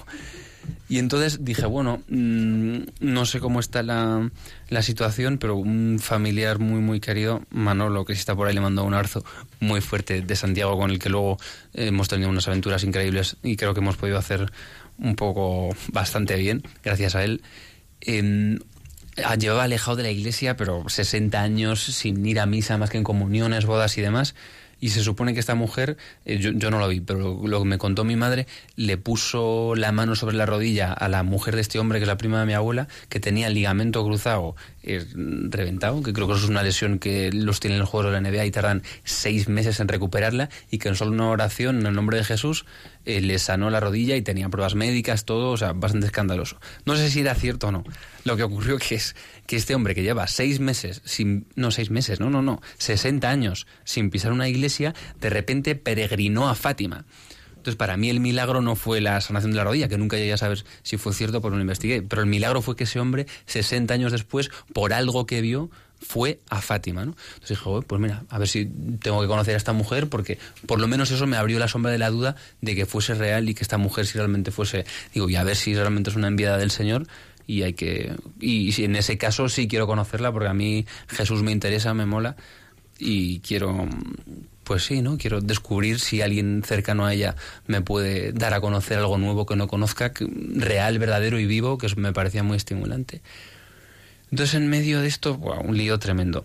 Eh, fuimos a Fátima con esta chica y yo, con la, con la que estaba saliendo, la vimos, mm, tampoco en el momento vi ninguna evidencia de que tuviese un, un poder extraordinario, ¿no? Eh, sí que ayudó mucho a mis padres en un momento de dificultad en la relación y demás, o sea, veía ciertos frutos, pero nada hiper extraordinario. Hasta que un día mis padres habían venido a Madrid a una asamblea de la renovación, que yo en aquel momento era como... me parecía ridículo. Luego he ido a la renovación, ¿eh? si alguien oye de la renovación por ahí. Y voy y participo y me parece fabuloso. Pero en aquel momento me parecía ridículo que al Señor no le gustaba aquello, que qué estaba haciendo aquella gente allí, me quería esconder. Para mí la espiritualidad era como bajar la cabeza y recogerse y aquello era como lo más expansivo, pasaba de todo. Entonces mis padres iban al retiro y luego cenábamos juntos por la noche al salir, ¿no? Y estaban este matrimonio, esta mujer con su marido, eh, mis padres, esta señora y yo, porque me, me sumaba para la cena básicamente. Y entonces en medio de esta historia, en la sobremesa, me, dejó blanco porque me dijo Pietro, tal, no sé qué, que conste que con tu novia, dijo su nombre, tal, no sé qué, nunca más debes hacer, no sé qué. Y era una cuestión íntima, que no vamos a entrar en detalles, que era imposible que supiese absolutamente nadie, porque solo sabíamos mi pareja en aquel momento y yo, me lo dijo delante de mis padres, o sea, os imagináis mi cara como un tomate, no, mucho peor, de vergüenza, de ridículo, así en público, y luego por otro lado la evidencia de que esa mujer sabía cosas que no se podía saber por medios. Pero dije, bueno, usted sabrá lo que quiera, pero esto no es forma de utilizar un don, ¿no? Y me quedé dolido y digo, pues bueno, puede tener el don que quiera, pero no quiero saber más de usted porque, porque esto no me ha parecido bien. ¿no? Luego eh, coincidió que ella tuvo que venir por Madrid un poco de tiempo más tarde por otra asamblea, yo un poco por caridad porque me pidieron mis padres, la acogí en casa porque tenía que dormir una noche y luego se iba, pero un poco a desgana, la verdad. Y mi prima quería conocerla, estábamos en el metro de Tetuán y ahí llega el momento del señor. Que sí que, mm, bueno, antes no le ponía nombre, pero sí, o sea, hubo una noche, un momento que marcó un antes y un después y fue como de, de la noche al día. No, no era, no sé si he sido, soy muy consciente, cada vez creo que sí más, pero sí que hubo un momento que de visita rara potente. Estamos en la calle y esta mujer me estaba contando una vez más intimidades eh, sexuales de otra persona que no estaba delante. Yo estaba horripilado de lo que estaba oyendo porque era como, ¿qué me está contando? Esto no viene a cuento. Estaba muy, en una, muy, muy a disgusto, la verdad. Me quería ir, pero tampoco encontraba la fuerza, no sacaba para decirle nada, estaba ahí como acongojado, ¿no? Y entonces en medio de esto pasó un tío con unas botas de cuero, vestido todo de negro, chupa de cuero, una boina cángula hacia atrás, fumando un cigarrillo así con, con unas gafas tal. Se paró en la boca del metro de Tetuán, giró en seco, se dio media vuelta, se vino hacia mí, se me plantó a un palmo de la cara y me miraba con una autoridad y con una dulzura como no me ha mirado nadie jamás. O sea, las dos perfectamente presentes y me empezó a decir, pero ¿cómo puedes estar tan ciego? Pero ¿cómo puedes estar tan ciego? Cierra los ojos, mira con el corazón y lo entenderás todo. Y la señora está, seguía hablando, tal, no sé qué, casi temblando por dentro, eh, se gira y le dice a ella, cállate. La señora que no se callaba jamás se queda seca y me dice, no te dejes, no sé si lo he dicho ya, es que a veces me confundo. Dice, no te dejes engañar por las apariencias. Yo me quedo así un poco en shock, la señora intenta, intenta volver a hablar y le dice, cállate. O te callas tú o me callo yo y sigues tú hablando con él. Yo no sabía dónde meterme, la verdad. Y luego me vuelve a mirar y me dice, ¿por qué no te callas? Le dijo el rey a Chávez. Y me vio, o sea, yo un poco en estado de shock, pero me miraba como con una complicidad y para mí tenía un sentido porque mi necesidad interior era realmente de, de, que aquella mujer se callase, ¿no? Y lo siguiente que hizo fue pues la lectura de mi alma en media milésima de segundo más profunda que jamás nadie había hecho en cuanto a cómo estaba yo en aquel momento, ¿no? Que me dijo, tienes un problema de autoestima. Y luego se me quedó mirando así sonriendo y me dice, pero tienes una voluntad de hierro, de hierro me dice que conste que nada de lo que te estoy diciendo es cosa mía. Esto estaba aquí en el aire. Yo solo te he entregado la carta. Me dice, cuando quieres sigo. Me dejó su tarjeta. Me preguntó, ¿a qué te dedicas? Tal, dije, estoy con temas de cine. Él estaba ahí medio relacionado. Mantengo su identidad ahí en secreto. Me dice, pero soy sacerdote en la vida real. ¿Pero qué dices? Sí. Pero espera un momento. Yo, es que me, yo es que estaba yo de repente que no me lo creo. O sea, vamos a ver. El, de, que, eh, el hombre que te para en seco, que va con la boina... Eh, vestido militar. Sí, lo último que me dijo es eso. Sí, sí. Ah, nos dedicamos a lo mismo tal, pero soy sacerdote en la vida real, me dijo. ¿Y tú te quedarías? Yo estaba flipando allí que no sabía qué estaba pasando. y no sé, fue raro porque tampoco me dijo nada explícito sobre nadie. O sea, entendí que lo que aquella mujer estaba haciendo no era bueno, que mi impulso interior, la intuición de mi corazón de que aquello era algo que convenía a callar era absolutamente certera y verdadera. Sí, dime, dime. ¿Y a partir de ese momento? Pues, ¿Qué ah, pasa? Sí, ocurrió algo muy raro que absolutamente mm, pues lejano a, a cualquier cosa que hubiese podido haber imaginado un- unos meses antes, que era que mi novia me estaba llamando constantemente y yo como estaba con esta chica no le cogía él. Le escribí, tranquila, estoy mejor que nunca. No sé si entendió que era porque no estaba ella, pero no me refería a eso. Me refería a que estaba mejor que nunca porque había entendido que aquella mujer no me convenía, ¿no? Entonces ella, en vez de ser comprensiva, me puso un mensaje un poco desagradable, en plan, vete por ahí con palabras peores. Y entonces a mí, que normalmente eso me, hubiese sentado fatal en aquel momento de mi vida, pero en vez de, de aquello, como con muchísima serenidad interior, me di cuenta, sin venir a cuento para nada, de que ella no era para mí, ¿no? O sea, la mujer a la que le había prometido el oro y el moro, casarnos, hijos y demás, en un abrir y cerrar de ojos, sin que nadie me dijese ni media palabra, o sea, hubo algo como que se me quitó un velo, que luego lo puedo hacer análisis más tarde de lo que pudo ocurrir, pero en aquel momento mi mensaje, que suena un poco místico y no acabó la cosa así, pero sí que res- corresponde a mi vivencia interior, fue creo que aquí es donde se separan nuestros caminos. Luego tranquilos, hablamos en persona, eh, tomamos el tiempo, no fue esa barbaridad, ¿no? Pero sí que hubo algo que pasé a tener una claridad absoluta de que en lo que yo estaba apuntando toda mi felicidad y lo que era el centro de mi vida, que me quedó claro como el agua que, que por ahí no iba el camino. Y que, sentía la necesidad de dejar esa relación. ¿Cómo continúa la historia? No es que me acercase a la iglesia de forma repentina, sí que acompañaba los domingos a mis padres, pero lo que sí empezó a pasar, y para mí fue impresionante, y todavía recuerdo con un cariño increíble aquellas noches, que sí despertó y brotó en mí la necesidad de leer de primera mano el Evangelio. O sea, lo que había dicho Jesús, cada noche lo leía con pasión. O sea, no en cantidad. Degustando una página cada día, antes de acostarme, lo último que hacía era conocer de primera mano lo que había dicho Jesús. Y me empezó a volver loco. O sea, no sé de dónde vino. Bueno, sí, creo que en parte por, por aquello de la chica, ¿no? Y mi aprendizaje interior fue lo, de la casa sobre roca bíblico, que nosotros teníamos construida nuestra vida el uno sobre el otro, ¿no? Y en ese momento entendí que todo puede fallar, porque yo era como el sostén de mi vida, porque el Señor en aquel momento pues estaba de forma más periférica, si estaba, y en quien había proyectado toda mi felicidad de futuro, mis planes de vida y demás, eh, vi que de un momento a otro se esfumó y yo para ella igual, ¿no? Entonces fue un daño tremendo porque cuando estás poniendo a otra persona a soportar un peso que no puede soportar, que es la expectativa de felicidad de un amigo, sea amigo, sea pariente, sea lo que sea, llega un momento en el que descubres la pobreza humana y te la vas a pegar, pero estrepitosamente, ¿no? Entonces entendí lo de la casa sobre roca, que es que lo único sobre lo que un hombre, un ser humano puede depositar su confianza y su expectativa de felicidad en ellos si- sin exponerse a pegársela durísima, es el Señor, ¿no? Entonces empecé a tratar de poner, y de hecho tengo, ahora no sé, sí, lo tengo en casa todavía, tengo como una imagen de un corazón con flores y en el centro una imagen del Señor, que aunque no soy hiper fan de las imágenes, sí simboliza la importancia de que, aunque me, que no sé lo que va de mi vida, pero si me caso algún día, mi mujer no puede ser el centro de mi corazón. O sea, el centro de mi corazón es Él y todo lo demás, pues hijos, trabajo, que aunque sea maravilloso todo, no puede estar en el centro, ¿no? Y el aprendizaje para mí, claro, diáfano fue aquello. Y luego el amor este a la palabra y a lo que decía este hombre, fabuloso, no sé, o sea, es lo más extraordinario jamás escrito y desde luego que nadie puede quedarse indiferente ante lo, lo que decía Jesús, ¿no? O sea, comienzas leyendo el Evangelio y la palabra y ¿cuál es el siguiente paso? ¿Te confiesas? Que va, uff, mi conversión son años. Hasta que me confieso yo no sé ni cuánto pasa.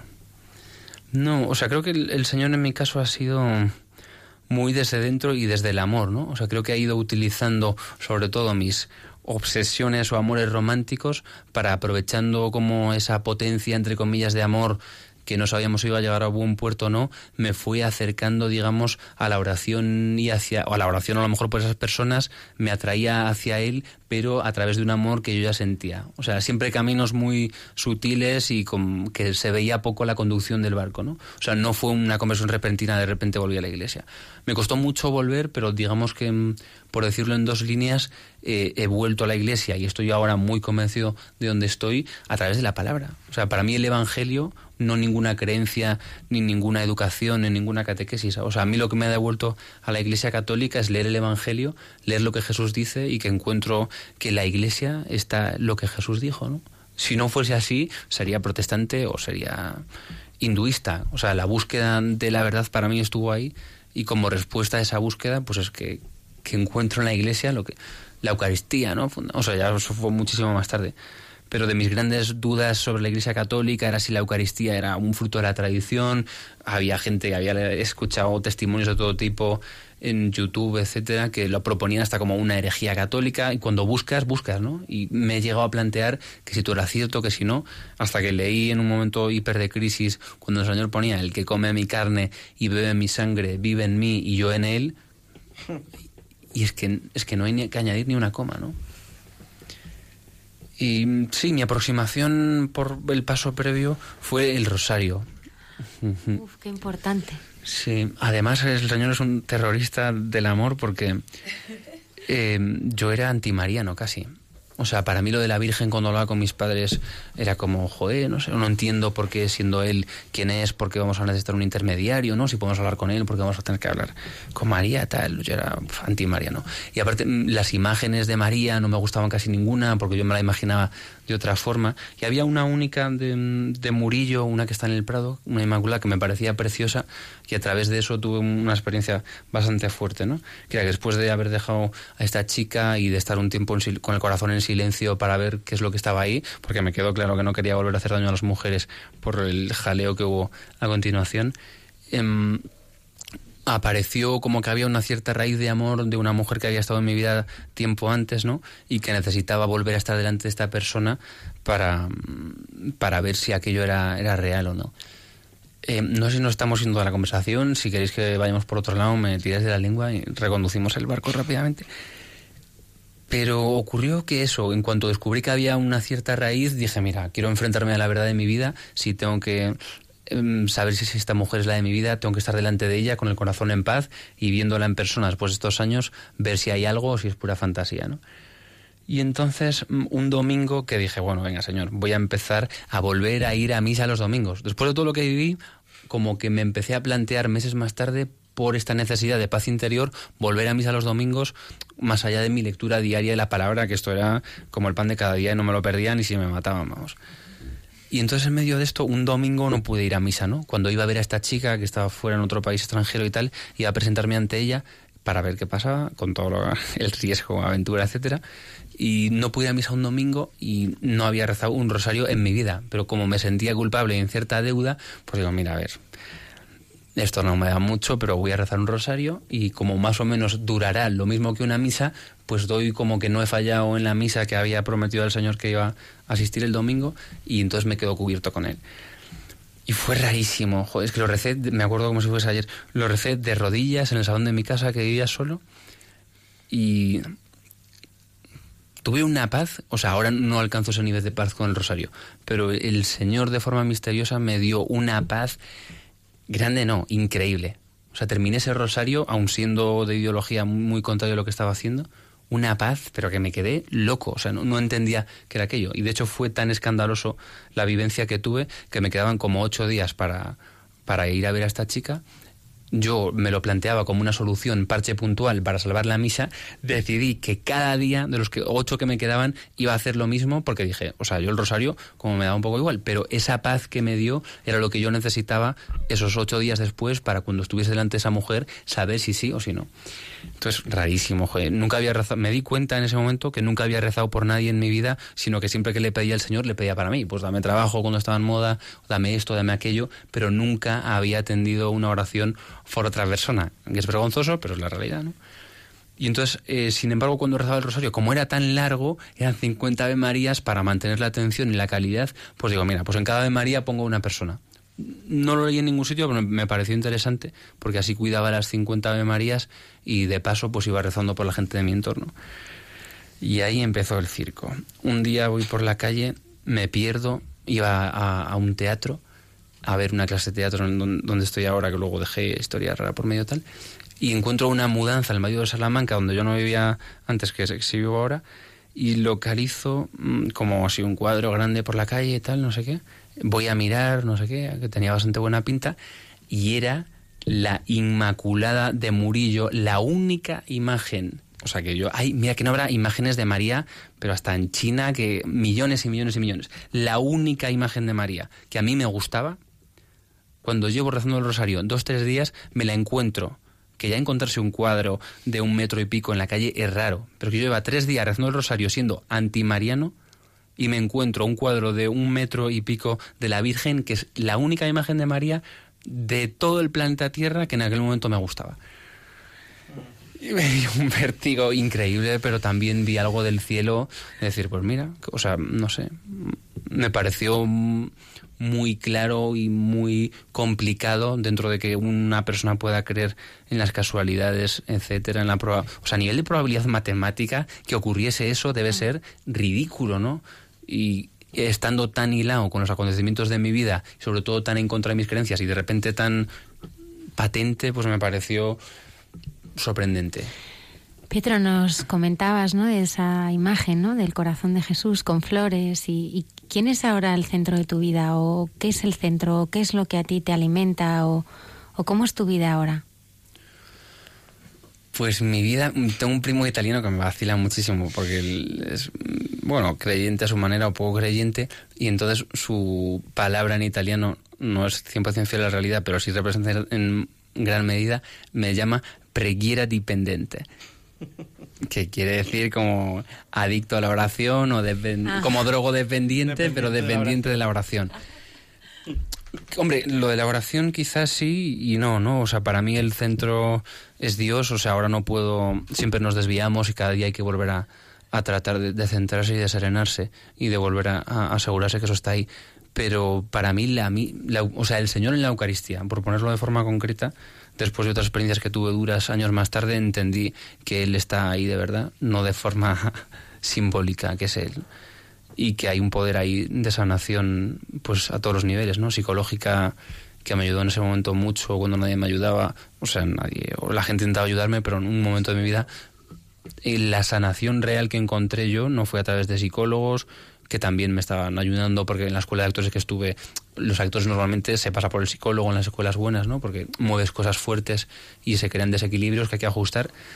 Ni fueron mis amigos o familia que trataban de estar ahí, pero llegó un punto de mi vida en el que tenía un nivel de desconsuelo tan, tan fuerte que no encontraba solución ni recuperar como las ganas otra vez de vivir. Suena un poco fuerte, no entraremos ahí ahora, pero digamos que lo único donde yo encontré sanación y recuperar el equilibrio mental y emocional, porque estaba realmente en un momento de mucha, mucha dificultad, tuve que dejar la carrera, volverme a Santiago, etcétera, etcétera, fui yendo a misa todos los días, no podía ni cerrar los ojos en misa, pero me quedó clarísimo después de otro proceso que tuve muy duro de volver a dudar de todo, que, era él, ¿no? Y, joder, no sé.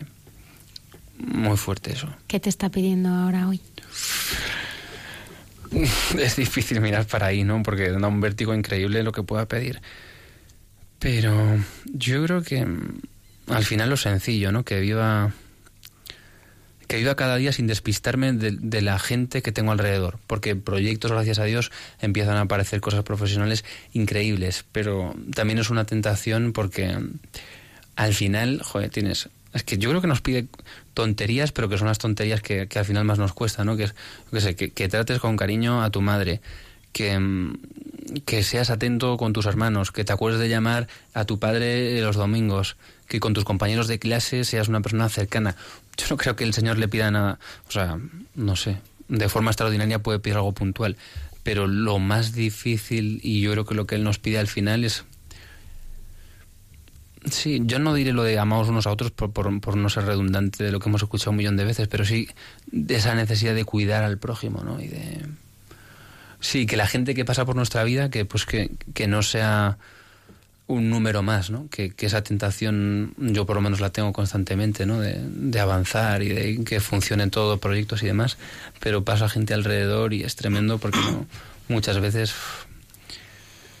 pues no, o sea, no atiendes o, o, no escuchas o no cuidas o no contestas a WhatsApp o no dedicas tiempo de calidad. Y yo creo que él va por ahí, ¿no? Por, por el dejarse de grandes complicaciones que si uno es capaz de hacer grandes proyectos, que él siempre va dando fuerza para ello, sin descuidar lo otro, bien, pero si uno no está con fuerzas para grandes proyectos, creo que es más importante cuidar lo pequeño y lo cercano ¿Qué otra cosa? Acabas de llegar de Dublín. Mm.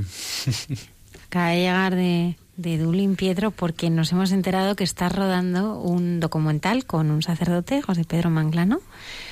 ¿Un documental sobre? Pues como no podía ser otra cosa, sobre la misa. ¿Y cómo es eso? Pues es un poco de locos porque a, a Manglano, que ahora somos súper amigos, le conocí a través de una profe de la uni que leyó, no, me buscó cuando yo trabajaba en moda porque ella era profe de moda, encontró mi testimonio de confirmación cuando me confirmé con 25, 24 años en 2013 y me dijo, tienes que conocer a un sacerdote, tal, no sé qué. Pues yo en plan, joder, ¿vale? O sea que me caes de maravilla, pero no, no metas un compromiso que a mí no me gustan las encerronas de tienes que ir a conocer a tal persona porque ni sé quién es, ni qué quiere de mí y tal. Sigue ahí un poco mirando el reloj de, a ver, pues le atiendo con la, toda la educación que pueda y en cuanto pueda me largo. Y fue raro porque mmm, conectamos bien. Tomamos algo allí en la plaza de Alonso Martínez, empezamos a hablar dos cosillas y surgió como un cierto entendimiento que a mí me resultó sorprendente. Y fue un poco disparatado, que solo puede ser obra de Dios, ¿no? Porque no sé qué empezamos a hablar, algo de la Eucaristía, ¿no? Que él es una persona con una conciencia muy grande de todo el amor vivo que hay del Señor ahí.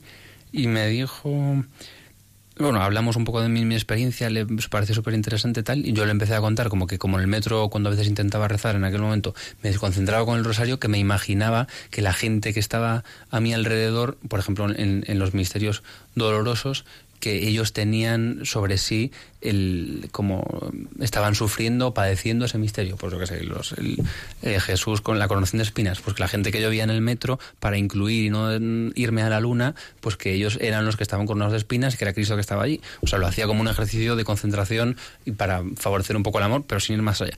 Y juez, me parece súper interesante eso, tal, no sé qué, pues tengo un proyecto sobre la misa que sin conocerme de nada, no sabía ni casi yo a qué me dedicaba y no sé qué, que llevo muchísimos años ahí intento levantar, a ver si te lo paso, tal, no sé qué. Y él, el pobre, iba a ciegas porque yo podía ser pues el, primer último tonto que pasaba por la calle.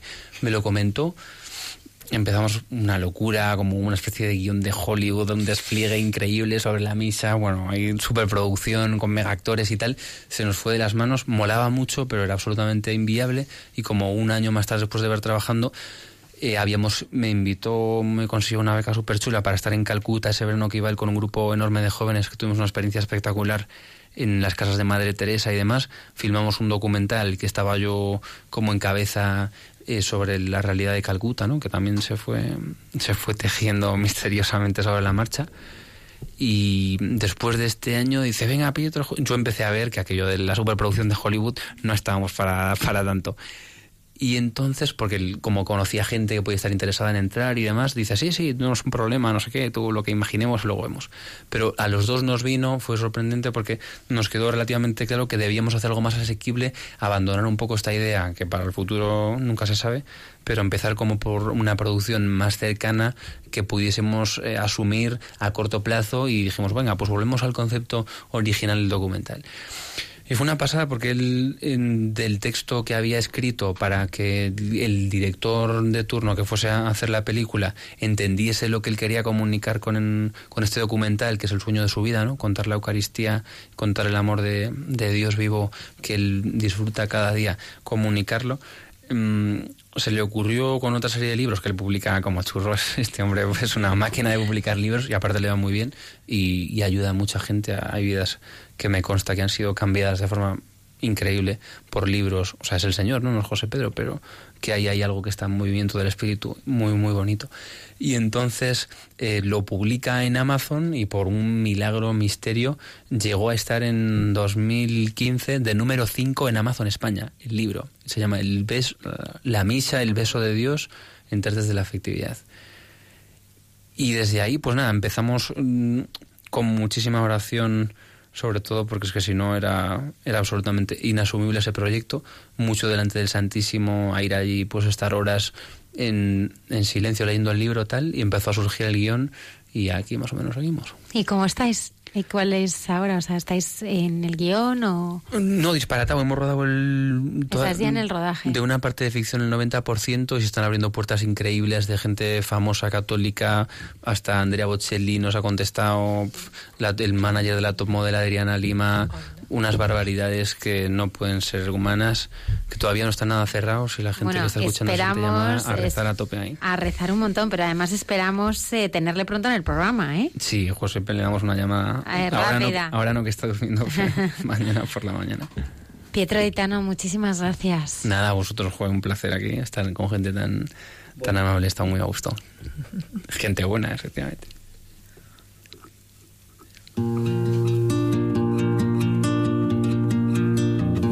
Me dit que nos vies ne valent pas grand-chose, elles passent en un instant comme fanent les roses. On me dit que le temps qui glisse est un salaud, que de nos chagrins il s'en fait des manteaux. Pourtant quelqu'un m'a dit que tu m'aimes encore. C'est quelqu'un qui m'a dit que tu m'aimes encore. Serait-ce possible alors?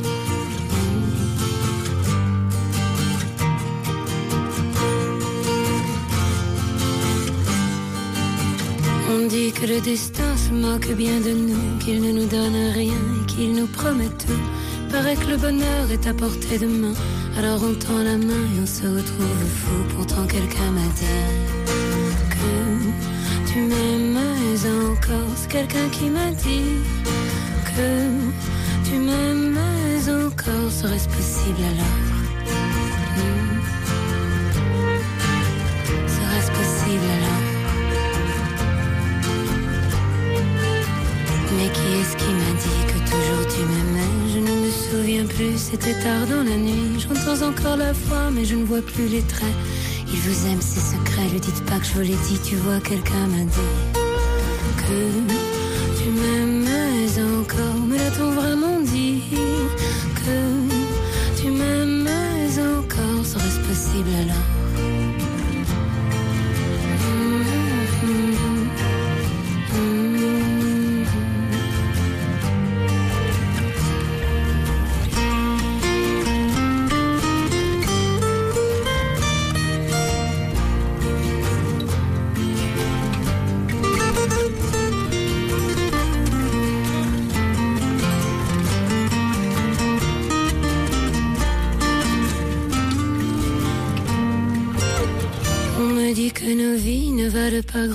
Elles passent en un instant comme fanent les roses. Me dit que le temps qui glisse est un salaud, que de nos tristesses il s'en fait des manteaux. Pourtant quelqu'un m'a dit que tu m'aimais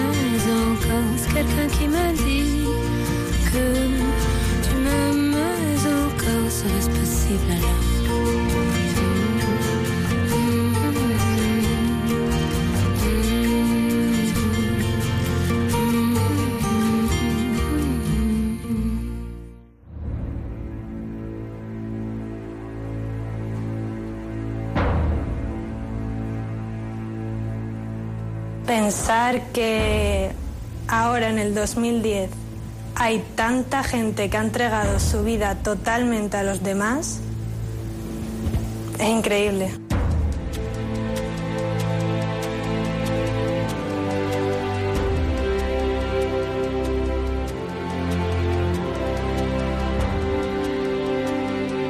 La verdad es que siempre hay alguno de ellos en una parte del mundo dando su vida, rezando por mí. Incluso en este momento en el que te estoy hablando.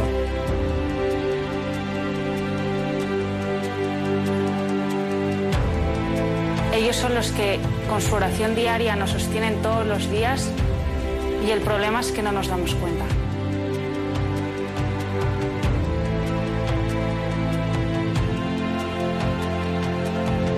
Da igual quién sea, a qué me dedique, qué haya hecho, qué crea.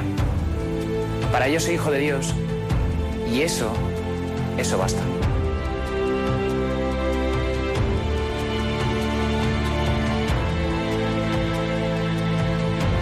Ya lo dijo Jesús, yo estaré con vosotros todos los días hasta el fin del mundo. qué mejor prueba de ello.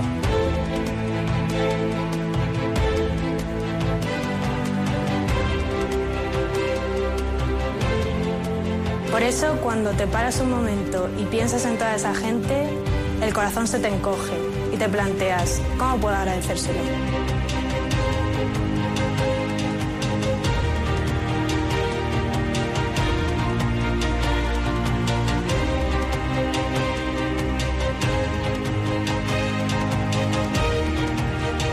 Quizás la mejor forma de empezar sea dar las gracias, ¿no? Gracias. Gracias de verdad. Muchas gracias. Gracias a todos. Muchas gracias. Muchas gracias. Muchísimas gracias. Gracias a todos. Gracias.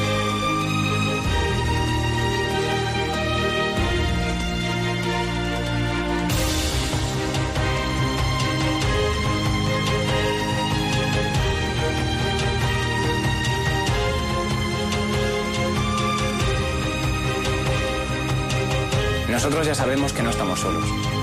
Ahora, ellos tienen que saber que no están solos.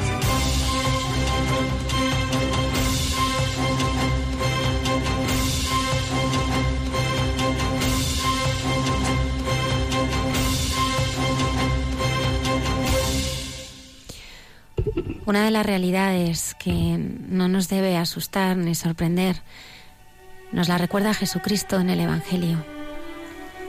Si a mí me persiguieron, a vosotros también os perseguirán. Esto es una realidad que vemos y que experimentamos constantemente en nuestras vidas. La persecución. Él ya nos lo advirtió. Efectivamente, nos persiguen en nuestras familias, ambientes de trabajo, en las universidades, en el grupo de amigos. Sí, sucede. Pero ante esta situación Jesús nos dice que no debemos desanimarnos nunca, sino que nos alegremos, porque estamos uniéndonos a Él en su persecución. Bienaventurados los perseguidos por causa de la justicia, porque de ellos es el reino de los cielos. Bienaventurados cuando por mi causa os persigan y digan toda clase de mal contra vosotros. Alegraos, porque vuestra recompensa será grande en los cielos. El ser perseguido, difamado y maltratado por causa de nuestra fe es la señal de que nos encontramos en el camino correcto, en el camino del discípulo amado. El pasado 4 de marzo de 2016, el convento de las misioneras de la caridad de Adén, en Yemen, fue asaltado por un grupo de fundamentalistas islámicos que asesinaron a cuatro de las religiosas y a otros doce colaboradores, llevándose secuestrado al padre Tom. El salesiano indio que ejercía de capellán en la casa en el momento del ataque, en vez de tratar de huir, corrió hacia la capilla para poner a salvo al Santísimo Sacramento. Desde entonces ya han pasado más de diez meses. El padre Tom permanece en manos de sus secuestradores. En los dos vídeos que los captores han publicado para demostrar que sigue vivo, el sacerdote aparece seriamente demacrado y con señales de haber sido torturado. No es el único sacerdote que se encuentra en esta situación. El pasado 10 de enero, la congregación y la familia salesiana, que desde el comienzo urgió a orar por su liberación, nos invita a unirnos a la novena a María Auxiliadora desde el día 15 hasta el 24 de enero, donde se celebra la fiesta litúrgica Nuestra Madre bajo la advocación auxilio de los cristianos. Os invitamos, queridos oyentes, a hacer esta novena y acordarnos de tantos hermanos sacerdotes que se encuentran en esta situación de persecución, secuestro y tortura. María, auxilio de los cristianos y consuelo de los afligidos. Ruega por nosotros.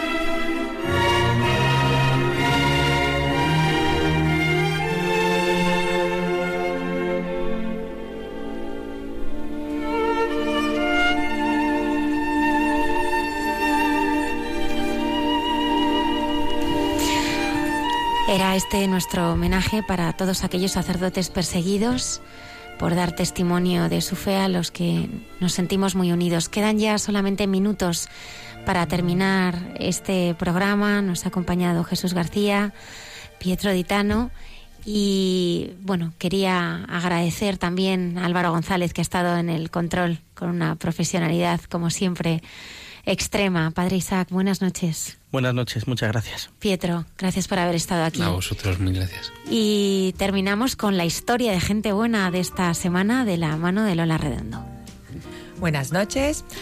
Hoy os voy a contar una historia típica que nos muestra que hasta los ladrones tienen su corazoncito. Ocurrió en California, en el condado de San Bernardino. Unos ladrones entraron por la noche en una ONG cuya actividad principal era ayudar a víctimas de violencia. Los ladrones, muy profesionales, irrumpieron en las oficinas a altas horas de la madrugada, sorteando las altas medidas de seguridad del edificio y se apropiaron de un buen botín. Seis ordenadores, un portátil, discos duros y demás objetos de valor. Pero inesperadamente, al cabo de un día y medio, los delincuentes decidieron devolver todo lo robado para fortuna de sus dueños. En palabras del director de la ONG, Delante de la puerta de entrada nos encontramos un carrito de la compra con todos los objetos robados, junto a una nota que decía, no teníamos ni idea de dónde estábamos robando. Aquí tenéis vuestras cosas de vuelta. Esperamos que podáis continuar cambiando la vida de la gente. Dios os bendiga. Los trabajadores estaban tan confundidos y pensaban que era una broma, pero comprobaron que era una realidad y se emocionaron mucho. Pero aún más sorprendido quedó el cuerpo de policía. El teniente de San Bernardino aseguró que era la primera vez en toda su carrera que había visto devolver objetos robados y que sin duda el sentimiento de culpa había hecho mella a los ladrones.